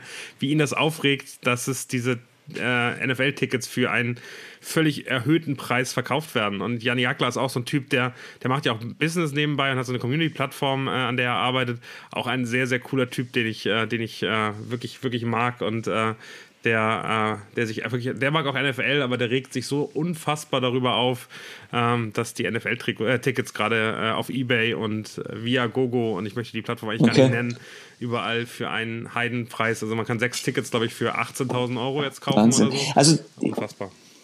Geht, geht den würde ich, also finde ich gerade total schön, den würde ich wahnsinnig, mit dem würde ich gerne Bier trinken gehen. Das, der wirkt so gnadenlos sympathisch und witzig, der Typ. Aber ich merke, die beiden anderen beginnen sich ein wenig zu langweilen, was mir ein bisschen unangenehm ist. Nein, Nein, schau mal, nein, wenn man nein, so, nein, wenn man nein, so nein, da nein, sitzt, nein, nein, nein. dann lauscht man. Das ist die Lauschposition. Ja. Die, die Frage ist, die, ich, die spannende Überleitung, die ich jetzt bringen würde, ist eigentlich, spielst du denn auch NBA? Nein, tatsächlich nicht. Ich habe mir das immer wieder überlegt, aber ich glaube, es ist ein Selbstschutz, weil es ein großes Problem in meiner Familiensituation ist, dass ich auf mehreren Geräten mehrere Sportveranstaltungen gleichzeitig schaue und daneben ganz oft nicht mitkriege, dass da Kinder aufwachsen und eigentlich tolle Familiendinge auch passieren. Und deswegen habe ich gedacht, das lasse ich aus, das nehme ich nicht auch noch dazu. Huch, du bist Ich aber weiß- groß geworden. Ich, Jetzt, dass du so gewachsen bist, sagt, das sagt äh, Michael Douglas in Falling Down, als er zum Schluss seine Tochter sieht. Ja. Ähm, die Adele. Die Adele, weil er will ja. ihr zum Geburtstag gratulieren. Und dann, dann trifft er sie auf diesem Pier und, und läuft auf sie zu mit der Knarre in der Hand und die Mutter hat Angst und sagt, Adele, du bist so gewachsen, dass du so gewachsen Genau. bist. Und so wäre das dann auch bei dir, Manuel. Aber ich glaube, der wahre Grund ist ja eigentlich, dass du, dass du wieder Breaking Bad Staffeln äh, durchgebinged hast und während du auf dem Klo gesessen bist und dann ist das Kind auf Das einmal. das, ist, das sind unsere WhatsApp-Nachrichten, die wirklich nur für uns bestimmt waren. Aber gut. Es ist mir unbegreiflich, das kann ich jetzt, da können vielleicht die beiden anderen Kollegen was dazu sagen, wie jemand, der ein derartiger Filmexperte ist und so wunderschön über Filme sprechen kann, weder Breaking Bad noch die Sopranos geschaut hat. Also ich weiß nicht, wo man da ansetzen soll, aber das ist ein vollkommenes Rätsel. Aber du weißt, was das ist, Daddy. ja, ja, ich Oder sag, hast du ich es nicht halt- mal angefasst? Nee, ich glaube, Detti hat einfach Angst vor Drogen und vor Gewalt und hat gesagt, die beiden Serien möchte ich dann nicht gucken. Oder guckst du keine Serien, sondern nur Filme? Ja, da kommt, wir- da kommt, das wird, es wird schon wärmer. Ich, mag- ich gucke schon Serien, aber ich gucke keine Serien, wo ich zu spät zur Party Mhm. komme. Dann gehe ich nicht auf die Party. Bei, bei Sopranos aber- spielt der Gitarrist von Bruce Ja, Springsteen stimmt. mit. Vielleicht ist das ja ein Anreiz. Na, Hat es übrigens eine nix. super eigene Serie auch. Möchte ich an der Stelle Übrigens wurde heute das äh, Pearl Jam Konzert in Wien äh, 20 Minuten vor dem Beginn abgesagt. Apropos, das wird mir auch nicht helfen, wenn der Bassist von Pearl Jam da mitspielen wird. Okay. Das wollte ich eigentlich sagen. Aber ich verstehe Ich die- ich verstehe den Einwand. Zu von spät zur Manuel. Party und sobald es mehr als drei Staffeln gibt, ist das. Und das, das, ich mache das aber. das hast du Manuel. mir Ich schau versprochen mir die ich möchte Sopranos dann, an. ich möchte das einfach dann, dann Ja, einfach ich- nur wissen, ob und ich mach's auch. kann mir nicht vorstellen, dass du, es ist vollkommen egal, wie spät du auf der Party bist. Es gibt Partys, da muss man trotzdem gewesen sein. Vor allem, Ja, ich verstehe das Argument eigentlich nicht. Es gibt doch nichts Besseres als eine Serie, wo du weißt, die ist zu Ende und die hat ein vernünftiges Ende und du kannst sie jetzt einfach durchgucken. Weil es gibt ja nichts Schlimmeres heutzutage, als wenn du eine Serie guckst, du bist total hooked und irgendwann geht ihnen die Kohle aus, die, keine Ahnung, die Writer streiken oder weiß ich was passiert und plötzlich wird Game of Thrones in Ja, sechs Folgen stimmt. total schlecht zu Ende gebracht. Also hätte ich das vorher gewusst, ich weiß nicht. Aber deswegen, also es gibt doch nichts, du bist da doch total sicherer Hafen. Machen. Ja, ja, ich bezweifle nicht, auch, was man zuerst nichts an dem, was ihr Aber sagt. Game Also gar nichts. hat das eigentlich jeder hier glaub ich. geguckt oder Detti hast du das auch ausgelassen? wirklich, wirklich, wirklich interessant. Du hast nicht Game of Thrones? Okay, müssen Ich, unbedingt. Ich, äh, ich schäme mich. Es gibt bei, bei Findet Nemo gibt's diesen Fisch, der immer alles sauber macht, das Aquarium. Und dann wollen sie doch das Aquarium, dass es ganz dreckig wird und so. Und ja, und jetzt kacken wir das zu, und damit, damit der, der Nemo fliehen kann und ne, beim Aquariumreinigungsvorgang. Und dann macht aber der französische Fisch, der immer alles sauber macht, sagt dann, ich schäme mich. Ich schäme mich. Ich finde das, ich find das schön, wieder- Ich habe echt das Gefühl, dass bei bestimmten Serien dann, dann stehst du schlecht oder kannst du nicht einschlafen. In keinster Weise, aber es, wie gesagt, das ist ähm, ähm, äh, der Pass, habe ich die Serie schon mal empfohlen. Äh, zwei Staffeln, das ist herrlich, da kann jeder einsteigen. Nikolas Ja, Ofzarek, das du kanntest schon seinen Vater, Manuel. Und du hast Braunschlag, übrigens auch eine tolle Serie. Ich würde es nicht zu sehr empfehlen, weil du da doch eigentlich Ja, schon eine was- Hauptrolle ja, oder? als, also- als Priester, der so ein bisschen, der schon ne, ein bisschen zwielicht ist er Aber schon. So, was die, Ja. ne, die Abstinenzen betrifft. Das die hast du auch zu Ende. Da, da gibt es nur eine Staffel. Ja, stimmt. Ja. Braunschlag, ja eben, schau, eine Staffel, das Aber dann ist schau dir, für von, mich dann schau dir nur eine Staffel sagen. Breaking Bad an und eine Staffel Sopranos und dann sprechen wir nochmal. Du musst gar nicht weiterschauen. Es reicht die erste Staffel. Das ist vielleicht ein Ansatz. Das stimmt. Ja, okay. Bis wann kriege ich eine Deadline? Ja, das ist ein- Bis zum Lustspielhaus Austritt Ja, oder das- genau. eine NFL-Saison. Nee, ist doch super, wenn ihr euch persönlich seht Super. und dann macht ihr bitte ein Video und dann können wir das posten. Ja, Aber Chris, bei einem, Chris, bei einem, freust du dich bei einem gespritzten. Den, die neue Game of Thrones Serie, um mal das Thema. Ich freue mich auf alles. Ich bin so hooked. Ich freue mich auf alles von Star Wars. Ich freue mich auf diese Herr der Ringe Serie. Ich freue mich auf die Game of Thrones Serie. Ich finde es einfach schön, dass, es, dass man so überschüttet wird. Vor allem, wenn der Winter jetzt ins Haus steht. Mal gucken.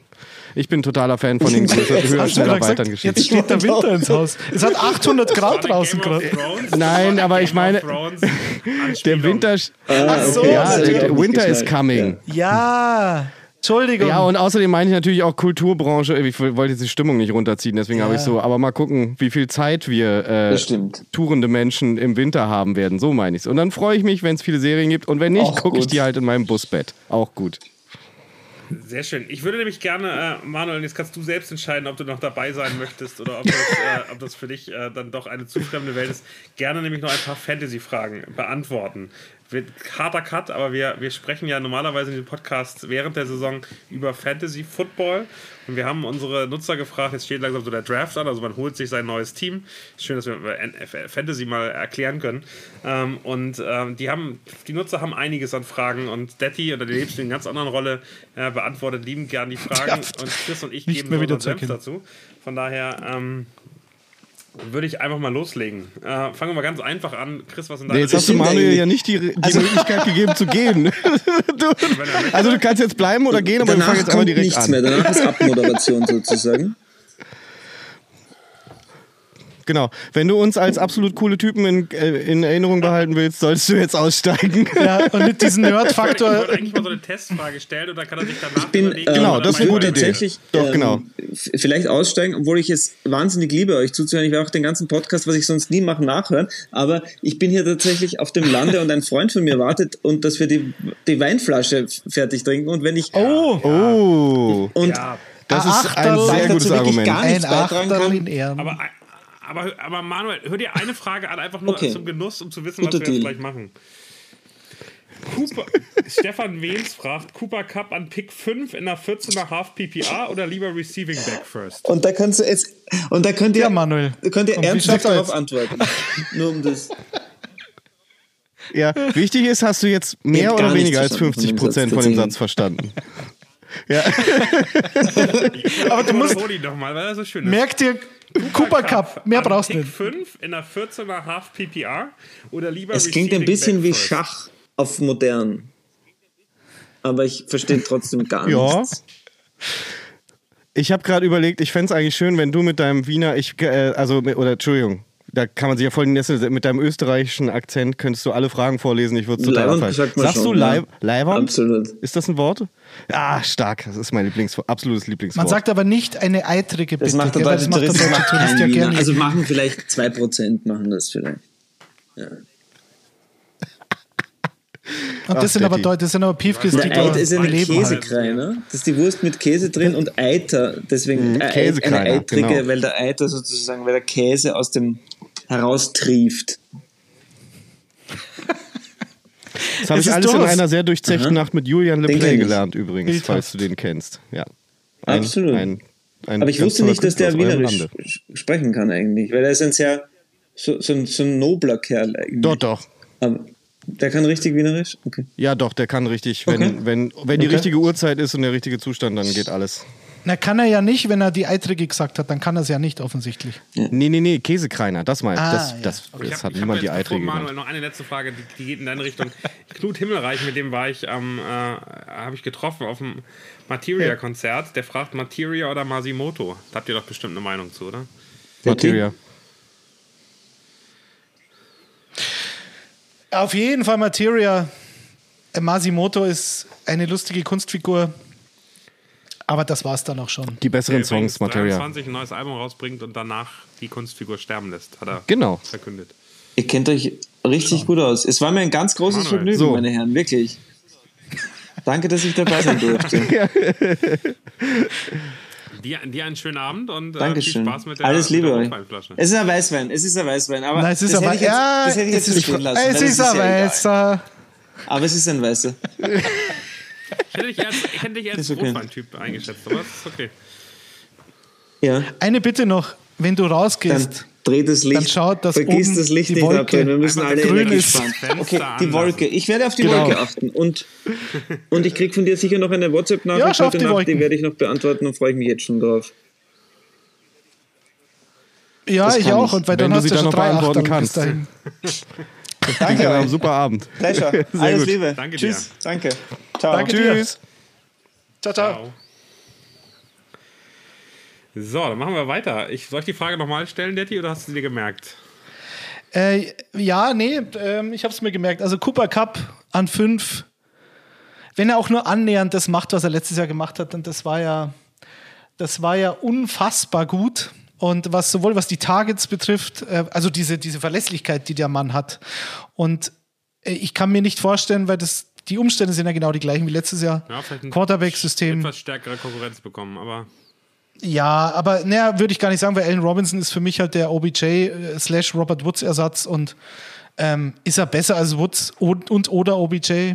Ich glaube ich jetzt nicht. Und Van Jefferson ist in diesem 11 Personnel mit drei Receivern auch immer auf dem Platz, so gut wie zumindest. Und ähm, deswegen wird sich die Rolle meines Erachtens gar nicht ändern. Sie haben auch bei den Running Backs, sie haben, glaube ich, einen Receiving Back gedraftet, aber relativ spät. Klar, weil die haben ja nie Draftpicks, also was soll sonst sein. Ähm, wenn der Receiving Back jetzt Austin Eckler an fünf wäre und, und oder McCaffrey, dann oder Najee Harris, was ich aber bei allen drei mir fast nicht vorstellen kann, dann würde ich den Running Back nehmen allerdings, weil diese Kombination aus Rushing äh, Yards, die du relativ safe hast und dann aber noch die fünf bis sechs Catches, bei den drei Typen reden wir ja von fünf bis sechs, die kann dann Cooper Cup mit acht bis zehn Catches fast, also weiß ich nicht, ob er die gut machen kann. Ich wollte gerade sagen, ich hätte Geld drauf gesetzt, wie deine Antwort ist. Also, Ich sage ja, wenn es wirklich ein Receiving Back ist und Range Nummer 5, Pick Nummer 5, ja.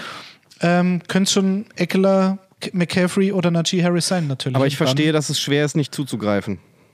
Ja, klar. Also Cooper Cup an 5 ist kein Fehler, würde Nee, ich sagen. glaub ich auch nicht ich würde aber trotzdem einen von den drei Running Backs nehmen. sehr schön. Ähm, El Cinco äh, fragt Defensivspieler in einer Fantasy-Liga. Ich mag es nicht. Was denkt euch? Pah, da bin ich raus, müsst ihr beantworten. Mir hat das Spaß gemacht in unserer Liga, ehrlich gesagt.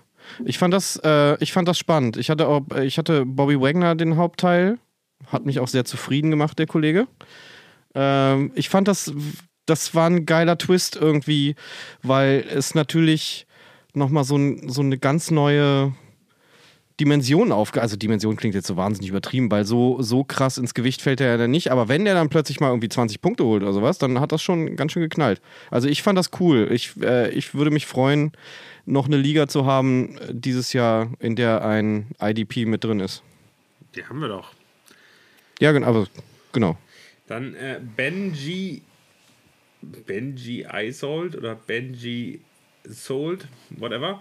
Äh, Money, äh, Mooney, ich bin Mooney oder Bateman. Wenn du das liest, sieht es aus wie Money, aber Mooney oder Bateman keepen für circa gleichen Wert.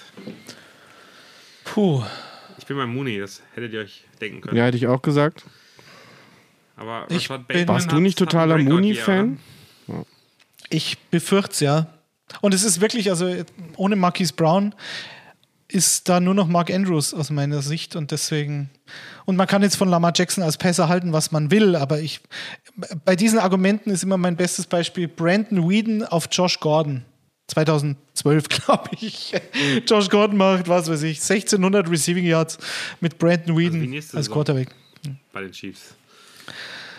Ja, also von dem her, ich bin für Bateman, weil klar, Mooney hat auch wenig Konkurrenz in Chicago um Targets, aber ich glaube, die Offense in Baltimore, der vertraue ich mehr und damit vertraue ich eher, dass du mehr Snaps in der Offense hast. Das ist ganz banal. Ich meine, wenn die Offense dysfunktional ist, wie sie halt bei den Bears letztes Jahr war, Das stimmt. dann bist du halt three and out und dann war's das mit den Targets.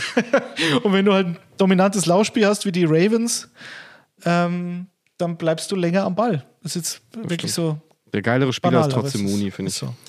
CMC riskieren oder nicht? Die Frage wird, glaube ich, noch bis zum Draft ungefähr 31.000 Na, die hatten Mal wir kommen. schon. Ja. Jinping Nächste Frage. sagt, also ich sage ganz klar ja. Ich hoffe, er fällt ein bisschen in meiner Liga und ich kriege ihn spät. Aber ähm, der ist für mich. Ich traue mich nicht mehr zum Beispiel. Habe ich ja schon Nummer gesagt. 1 Pick. Also äh, der hat ein völlig legitimes Recht, an Nummer 1 gepickt zu werden. Immer noch. Und gerade mit Baker jetzt. Naja, der, an Jonathan Taylor kommt er nicht vorbei für mich, aber Ja, Top 5 ist er für mich auch. Michael Carter, Running Back Jets, war letztes Jahr ein absoluter Tackle Breaker. Sleeper 2022. Da würde ich gegengehen und Detti erklärt jetzt wieso. ähm, ja, also ich bin ein absoluter Michael Carter, Michael Carter Fan, das ist ja bekannt.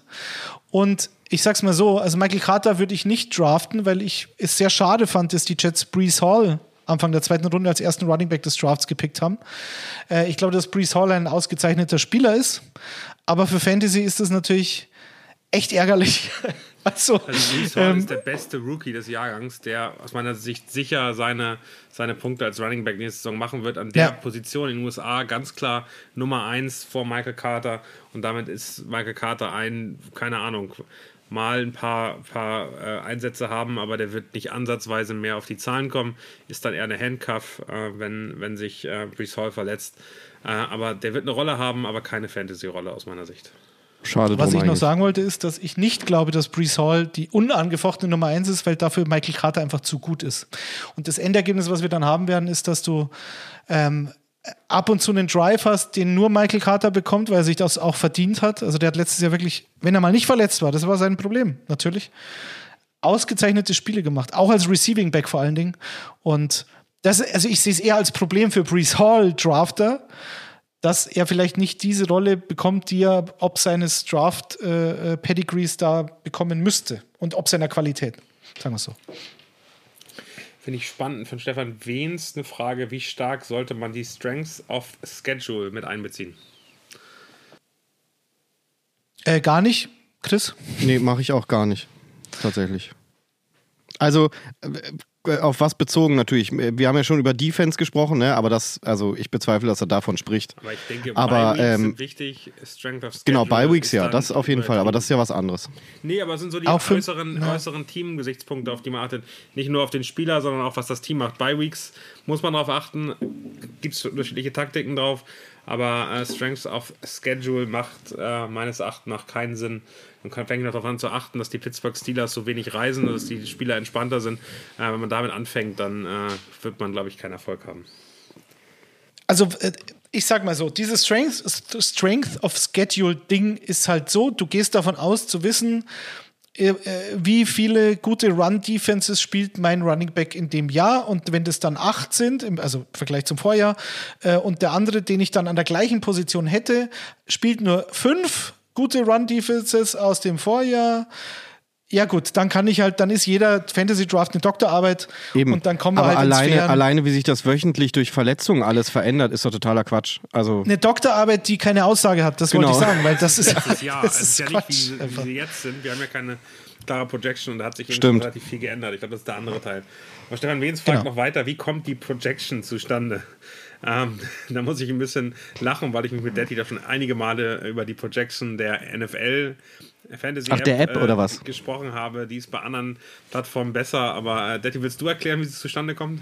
Die wird gewürfelt. Nee, weil ich es gar nicht weiß und ich will es auch gar nicht wissen, was mir wurscht 20er Würfel von schwarzes Auge wird die gewürfelt. Es gibt mehrere Experten, das sind die äh, NFL-Fantasy-Experten, die auf NFL.com das machen. Bei anderen Apps gibt es andere Experten, also die ESPN-Crew zum Beispiel oder bei Sleeper eine, wirklich so ein Konglomerat aus ganz verschiedenen. Und die ähm, haben eben unterschiedliche Einschätzungen, wie viele Punkte jemand machen wird. Und daraus wird eine Projection gemacht aus einer Mischung verschiedener Experten, die sagen oder glauben, was sie was sie denken, was passiert, plus dann wird eben nochmal einberechnet, sowas wie äh, Strength of Schedule und es gibt ein automatisches System dahinter, deshalb kommen so krumme Zahlen raus. Also die Basis ist immer eine Experteneinschätzung, wie gut jemand ist, plus, und das ist natürlich sehr subjektiv, plus dann eben Sachen wie, was hat er in der letzten Woche gemacht, wie stark ist der Gegner und so weiter. Daraus wird ähm, hinterher eine Projection ähm, gerechnet. Das Problem, was ich dabei sehe, ist, dass da immer eine menschliche Thematik hinter ist und die Maschine nicht so gut ist, dann wirklich einschätzen zu können, was wann Vipo passiert ist. Deshalb ist es am Ende eine völlige freie Auswahl von, von irgendwelchen Themen. Ich würde sie manchmal gerne ausschalten, ehrlich gesagt. Man, man, genau, sehr gut. Haben wir, hatten wir auch schon das Thema. Mhm. Man ist immer verleitet, das zu ignorieren und dann ja. ist man so aber nicht, wirklich. Man aber nicht ignorieren. Es fällt einem, es fällt einem kein Grund mehr ein, Spieler A oder Spieler B das, zu präferieren. Wie so, ein, wie so ein unangenehmes Flüstern im Ohr. Auto, Auto, ja. äh, ähm, adjusten und hey, du hast noch 2,7 Punkte auf der Bank, wenn du die optimale Aufstellung machst. Mich nervt das tierisch. Total. Es ist wie, es ist wie irgendwie ja, eine aber ich bei der E-Mail-App. Das es, es nervt mich genauso. Ich beschimpfe den an und sag, ja, komm. Das ist wie eine rote Zahl bei meinem Bankkonto. Dahin, wo die Sonne nicht scheint. Und dann stelle ich genau den eben nicht auf. Nur gerade aus, zum Trotz, aus Trotz heraus. Könnt ihr Dann ärgert er sich, Andreas, der Bot. Andreas Bief fragt, könnt ihr für absolute Einsteiger die verschiedenen Apps, Funktionen etc. erklären? Oh. Äh, das ist ja sehr generell gefasst, die da Frage. würde ich, also jetzt wirklich, ähm, da würde ich auf, auf Google verweisen und da wirklich ähm, auf, auf Apps. Es gibt äh, zum Beispiel unsere, äh, auf Facebook, falls noch jemand Facebook nutzt, es gibt die Fantasy-Footballerei Facebook-Gruppe und da werden dann unter anderem, kann man solche Fragen stellen oder ähm, es gibt unseren, unseren Discord-Channel von der Footballerei. Also, weil das ist so umfangreich, da könnten wir jetzt Ich drei Podcasts drüber Seite machen. sagen, Das ist die, schwierig. die ich extrem gut finde. Das ist fantasypros.com, Ja. ähm, wo du auch unter andere Experten hast, die andere Projections machen. Ähm, und wenn man da rein starten möchte, gibt es erstmal relativ viele Informationen kostenlos und äh, später dann ähm, die Möglichkeit mit Premium wirklich tief einzusteigen. Ähm, Stimmt, du hast Premium gemacht. Was ist denn dein Fazit eigentlich? Es lohnt Gelohnt sich, oder nicht es gelohnt? lohnt sich definitiv. Ähm, Okay. Aber eher für den Podcast als für meine Teams. Ähm, Achso. äh, weil man schon nochmal tiefer und genauer da reinkommt. Was ich ganz wichtig finde, ähm, ist insgesamt einmal zu sagen, und das, das können wir ganz kurz einmal machen, es gibt eben verschiedene Apps. Ich würde einem Anfänger immer die NFL Fantasy App empfehlen, weil es die einfachste ist, weil es die mit der klarsten äh, Lösung für all die Themen sind. Dann gibt, hat ESPN eine eigene Fantasy App, es gibt noch ein paar andere. Ähm, wir wechseln jetzt teilweise auf die Sleeper App, das ist dann die, die wirklich so ein bisschen für Profis äh, mit mehr Einstellungsmöglichkeiten, mit mehr Möglichkeiten für Dynasty-Teams und so weiter. Aber für einen Anfänger, der starten möchte, geh auf NFL Fantasy oder fantasy.nfl.com äh, und spielt damit erstmal. Ich glaube, das ist das Erste, in dem man reingehen kann. Und dann, wie gesagt, die Footballerei Fantasy-Gruppe auf äh, Facebook ist super und sowas wie fantasypros.com, sich da mal ein bisschen auf Englisch dann äh, Informationen zu sammeln, ein bisschen reinzulesen, zu verstehen, wie es funktioniert. Ich glaube, das sind die wichtigsten und besten Möglichkeiten. Und vielleicht gibt es ja nochmal äh, von uns nochmal ein bisschen andere Tipps äh, in den nächsten Wochen. Wir gucken mal, wie viele Möglichkeiten und Ressourcen wir haben. Ich habe ja schon mal gesagt, dass ich Fantasy Pros auch beim Draften relativ viel nutze. Deshalb bist du so schlecht. Leck mich. Ist Etienne nach der Verletzung einen frühen Pick wert? Travis Etienne ist einer deiner frühen Lieblinge, oder Letty? Äh, das ist vollkommen richtig. Und es wird hoffentlich wenig Drafts geben, in denen ich ihn nicht aufstellen, äh, beziehungsweise picken werde, beziehungsweise versuche ihn zu picken. Das Problem ist, glaube ich, eher, dass dieser Travis Etienne-Hype in den nächsten Wochen noch äh, deutlich schlimmer werden wird und ich ihn deswegen nicht bekommen werde und er dann vielleicht als First Rounder aus, aus den Drafts geht und das ist mir dann vielleicht doch ein bisschen, bisschen zu hoch. Also er ist auf jeden Fall in den ersten zwei Runden für mich und eher Anfang zweiter Runde, weil ich finde, er hat halt so ein wahnsinniges Upside und du hast, glaube ich, eine Offense, die deutlich besser ist bei den Jaguars als letztes Jahr. Vielleicht sogar gar nicht mehr zu vergleichen mit dem, mit der Shitshow, was die da letztes Jahr gemacht haben. Ähm, deswegen, und wir haben ihn noch nicht gesehen, klar, aber was, was er auf dem College geleistet hat, das ist, das ist so überragend gewesen und in allen, also alle Varianten des Spiels, also ähm, äh, zw zwischen den Tackles als Receiving Back, also er kann alles und ich glaube, wenn James Robinson fit wäre, hätte ich noch deutlich mehr Fragezeichen, aber nach dem Achillessehnenriss als schwerer Bruising Running Back weiß ich nicht, ob es so einfach ist, zurückzukommen und wenn ja, wann kommt er zu 100% zurück und bis dahin sollte sich Travis Etienne, glaube ich, schon als wirklich guter Spieler in der Liga etabliert haben. Und allein Talent hat er und wenn er viele Snaps bekommt, dann ist es für mich schon ein früher Zweitrunden-Pick, ist es das schon wert. Erste Runde wäre wär mir zu früh, oder, Chris? Man weiß es halt nicht. Man kennt ihn halt noch nicht so. Ja, eben. Deswegen, deswegen Ja. wäre das für mich kein Kandidat für die erste Runde. Da gibt es genug andere. Sehr schön. Ähm, das war die Frage übrigens von Wolf Uzi und auch nennen, dass hier hier was reinbringt. Das finde ich super. 1893 AM fragt, was ist die beste Draft-Strategie für eine Dynasty-Liga? Er meint wahrscheinlich einen Start-up-Draft. Ähm, Korrekt.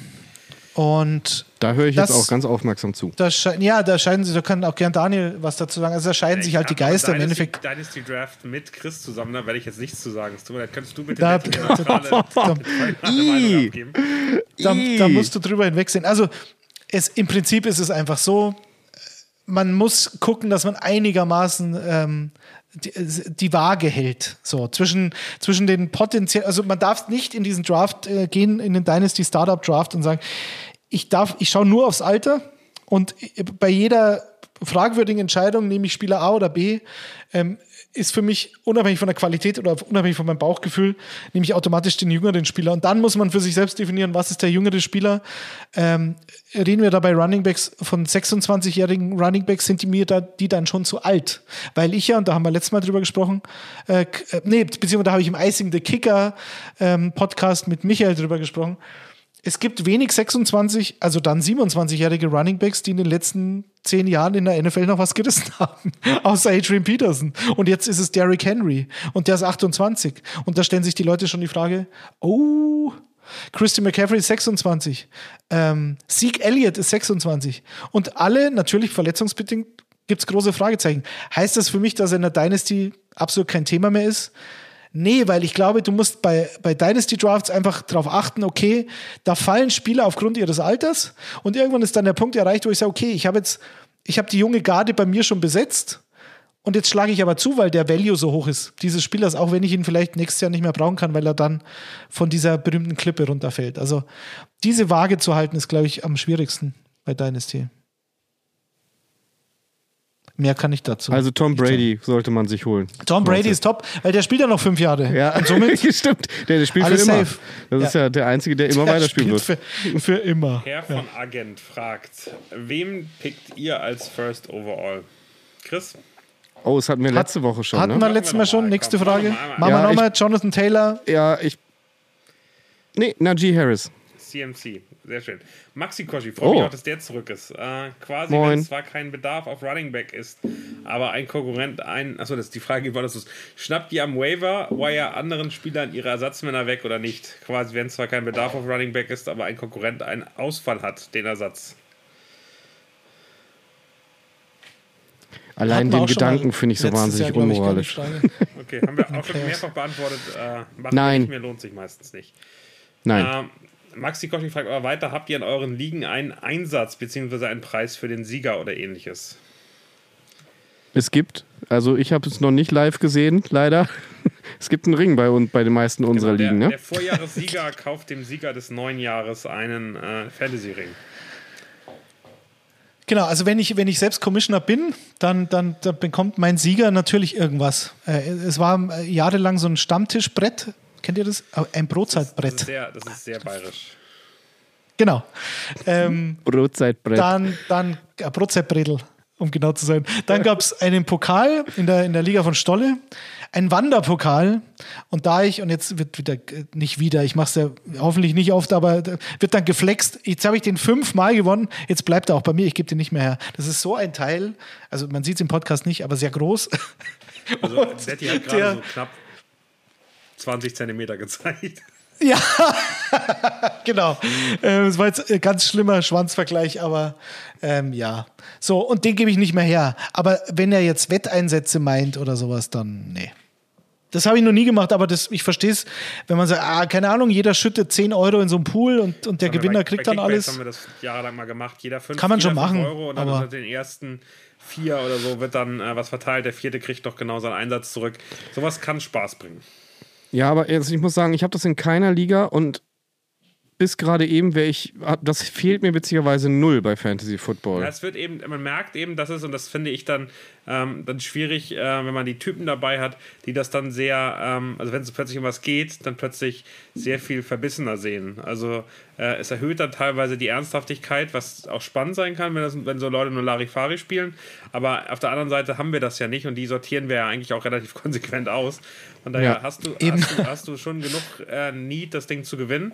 Äh, und sobald Geld dabei ist, wird es dann eben schon, äh, so bei Trades und so, glaube ich, noch deutlich hitziger. Also äh, bei Kickbase habe ich auch alles aus, ausgereizt, was so legal ging. Äh, ich habe mit einem hin und her Spieler gewechselt, sodass wir irgendwelche Boni bekommen haben und so.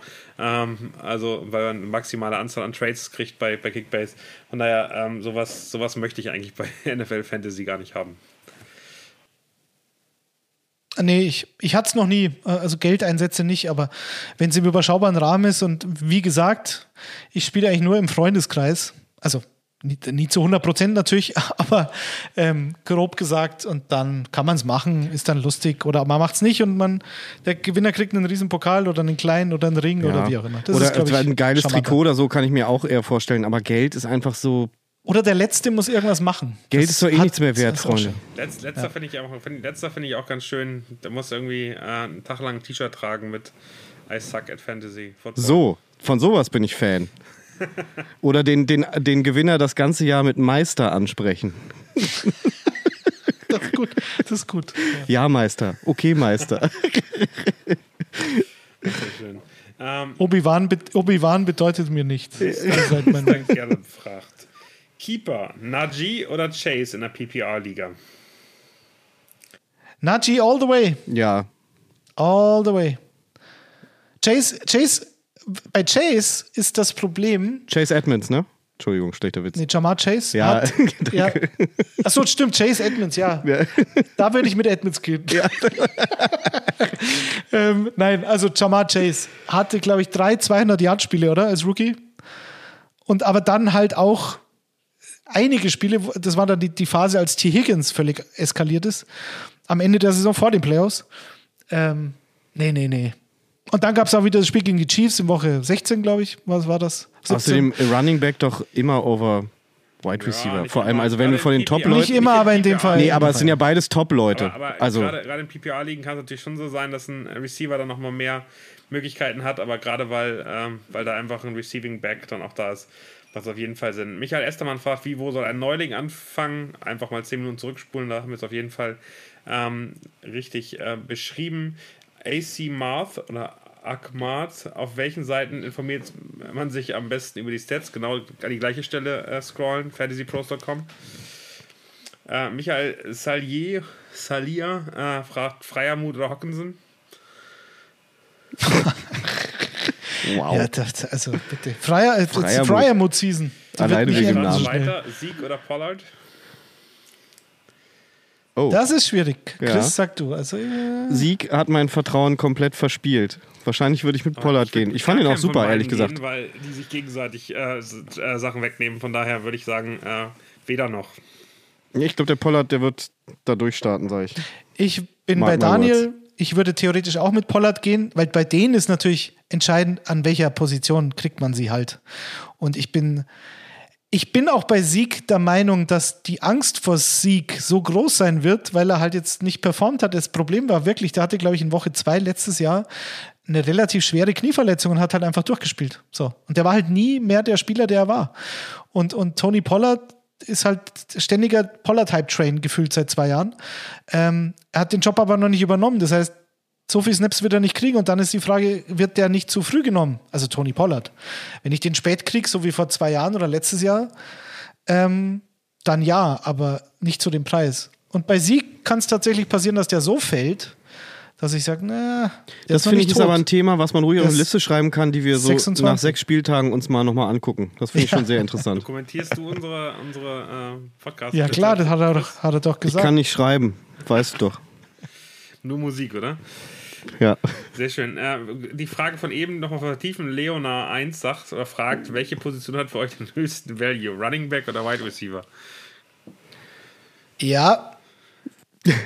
Nächste Frage. Ja, so langsam müssen wir auch mal davon ausgehen, dass die Leute zuhören. nein, nein, nein, das ist jetzt nicht, nicht gemein sein. Ähm, ja, Running Back, weil, weil, weil es einfach zu wenig davon gibt. Und es wird, ja. werden jedes Jahr weniger und du bekommst halt 20 gute Running Backs und dann wird es schon dünn und spekulativ und du bekommst find, deutlich mehr gute Right Receiver. Tiers zu verteilen. Also es gibt eben diese typischen äh, jedes Down äh, Running Backs, die dann auch noch Receiving sind. Die, die Fangbälle, die äh, laufen mit Bällen, die sind unglaublich Touchdown-affin. Also am Ende sind die ganz oft die, die in der Red Zone den Ball dann dreimal in die Hand kriegen, um irgendwie über die, über die, End, in die, in die Endzone zu stolpern. Ähm, und die sind natürlich sensationell gut. Und dann gibt es im Running Backs, die wirklich nur laufen oder die nur Third Down äh, eingesetzt werden. Ähm, das, das ist immer die kürzere Variante. Äh, da kann Wide Receiver in der PPR-Liga schon mithalten, aber da fängt man eben an zu vergleichen und zu gucken. Aber eigentlich Running Back hat den höchsten Value. OBJ23 fragt dann weiter dieses Jahr Running Back oder Wide Receiver? Ähm, immer Running Back. Auch 2032 noch. Eine, eine Kannst du ein Sample auf so ein Pad legen? Running Back. Darf ich euch noch, Running back. noch vier kurze Fragen stellen, die, die ganz schnell okay. beantwortet werden? Keeper-Liga, Nick Chubb oder Derrick Henry behalten? Chubb. Rene Linsenmeier, Chris, wann würdet ihr den wirklichen Top-Tight End picken? Liebe Grüße von einem Panthers-Fan, trotz der Quarterback-Fails seit Jahren. Ab wann oh. Tight End? Das finde ich schwer. Da bin ich, da bin ich total schlecht drin, weil sobald mir ein zu gut über den Weg läuft, ich zugreife, obwohl ich weiß, dass Detti sagt nein. Anfang zweite Runde wäre mein Vorschlag bei Kelsey. Wenn du davon ausgehst, dass du den kriegst. Ja, naja, aber. Jay Packer äh, fragt Adams in der Defensive erste Runde holen. Äh, Davante Adams, ja, Jay Packer ist Packer so. und hat wahrscheinlich Davante Aber Adams in immer. Def klingt, hätte ich genommen. jetzt gesagt. In Dev? Das verstehe ich auch nicht. Ist es vielleicht Jamal? ich habe keine Ahnung. Ach, Jamal Adams. Jamal Adams kann man nehmen, weil der wird, der wird ähm, Chip auf, auf seiner Schulter, Jungs, und zweimal operiert Ach, oder als dreimal. als IDP oder was die Frage? Ja, ja, ja, als IDP. Definitiv so. ersten Runde. Das kann auch definitiv heißen. Jay Packer, wir sind uns nicht sicher, was du meinst. Nein, bei Ja, beiden. auf jeden Fall nein. In der ersten Runde ein IDP ist auf jeden Fall gewagte Richter Taktik. Paul, letzte ja. Frage. Kelsey Andrews oder sogar Pitts? Kelsey, all the way. Ich sag Pitts, ich habe mich äh, im Icing the Kicker aus dem Fenster gelehnt, also ich Pitts. Die meisten Receiving Yards der Liga, Mann. Wie, die beantwortest du nicht, Daniel? Wow. Also ich habe eben gerade gesagt, Kelsey, äh, erster Teil ja, okay, danke. oder so. Was soll ich denn sonst noch ja. sagen? ja. Was soll Daniel denn generell sonst noch über Chiefs-Spieler sagen? Nein, nein, 90 nein. Minuten, Freunde. Punktlandung. Sehr gut. Es, hat mir, es war ein, ein, sehr großer Spaß. Ähm, wir haben vor Glück noch ein bisschen über Football geredet für euch, über Fantasy Football, ja. aber es hat auch so sehr, sehr viel Spaß gebracht. Danke Manuel ist ein Top-Typ, möchte ich nochmal sagen. Das hat wirklich äh, eine große Freude bereitet. Ich hoffe, das hat euch auch Spaß gebracht ähm, und äh, wir hören uns in zwei Wochen und dann geht es mehr über Football, versprochen. Dankeschön. Papa. Tschüssi.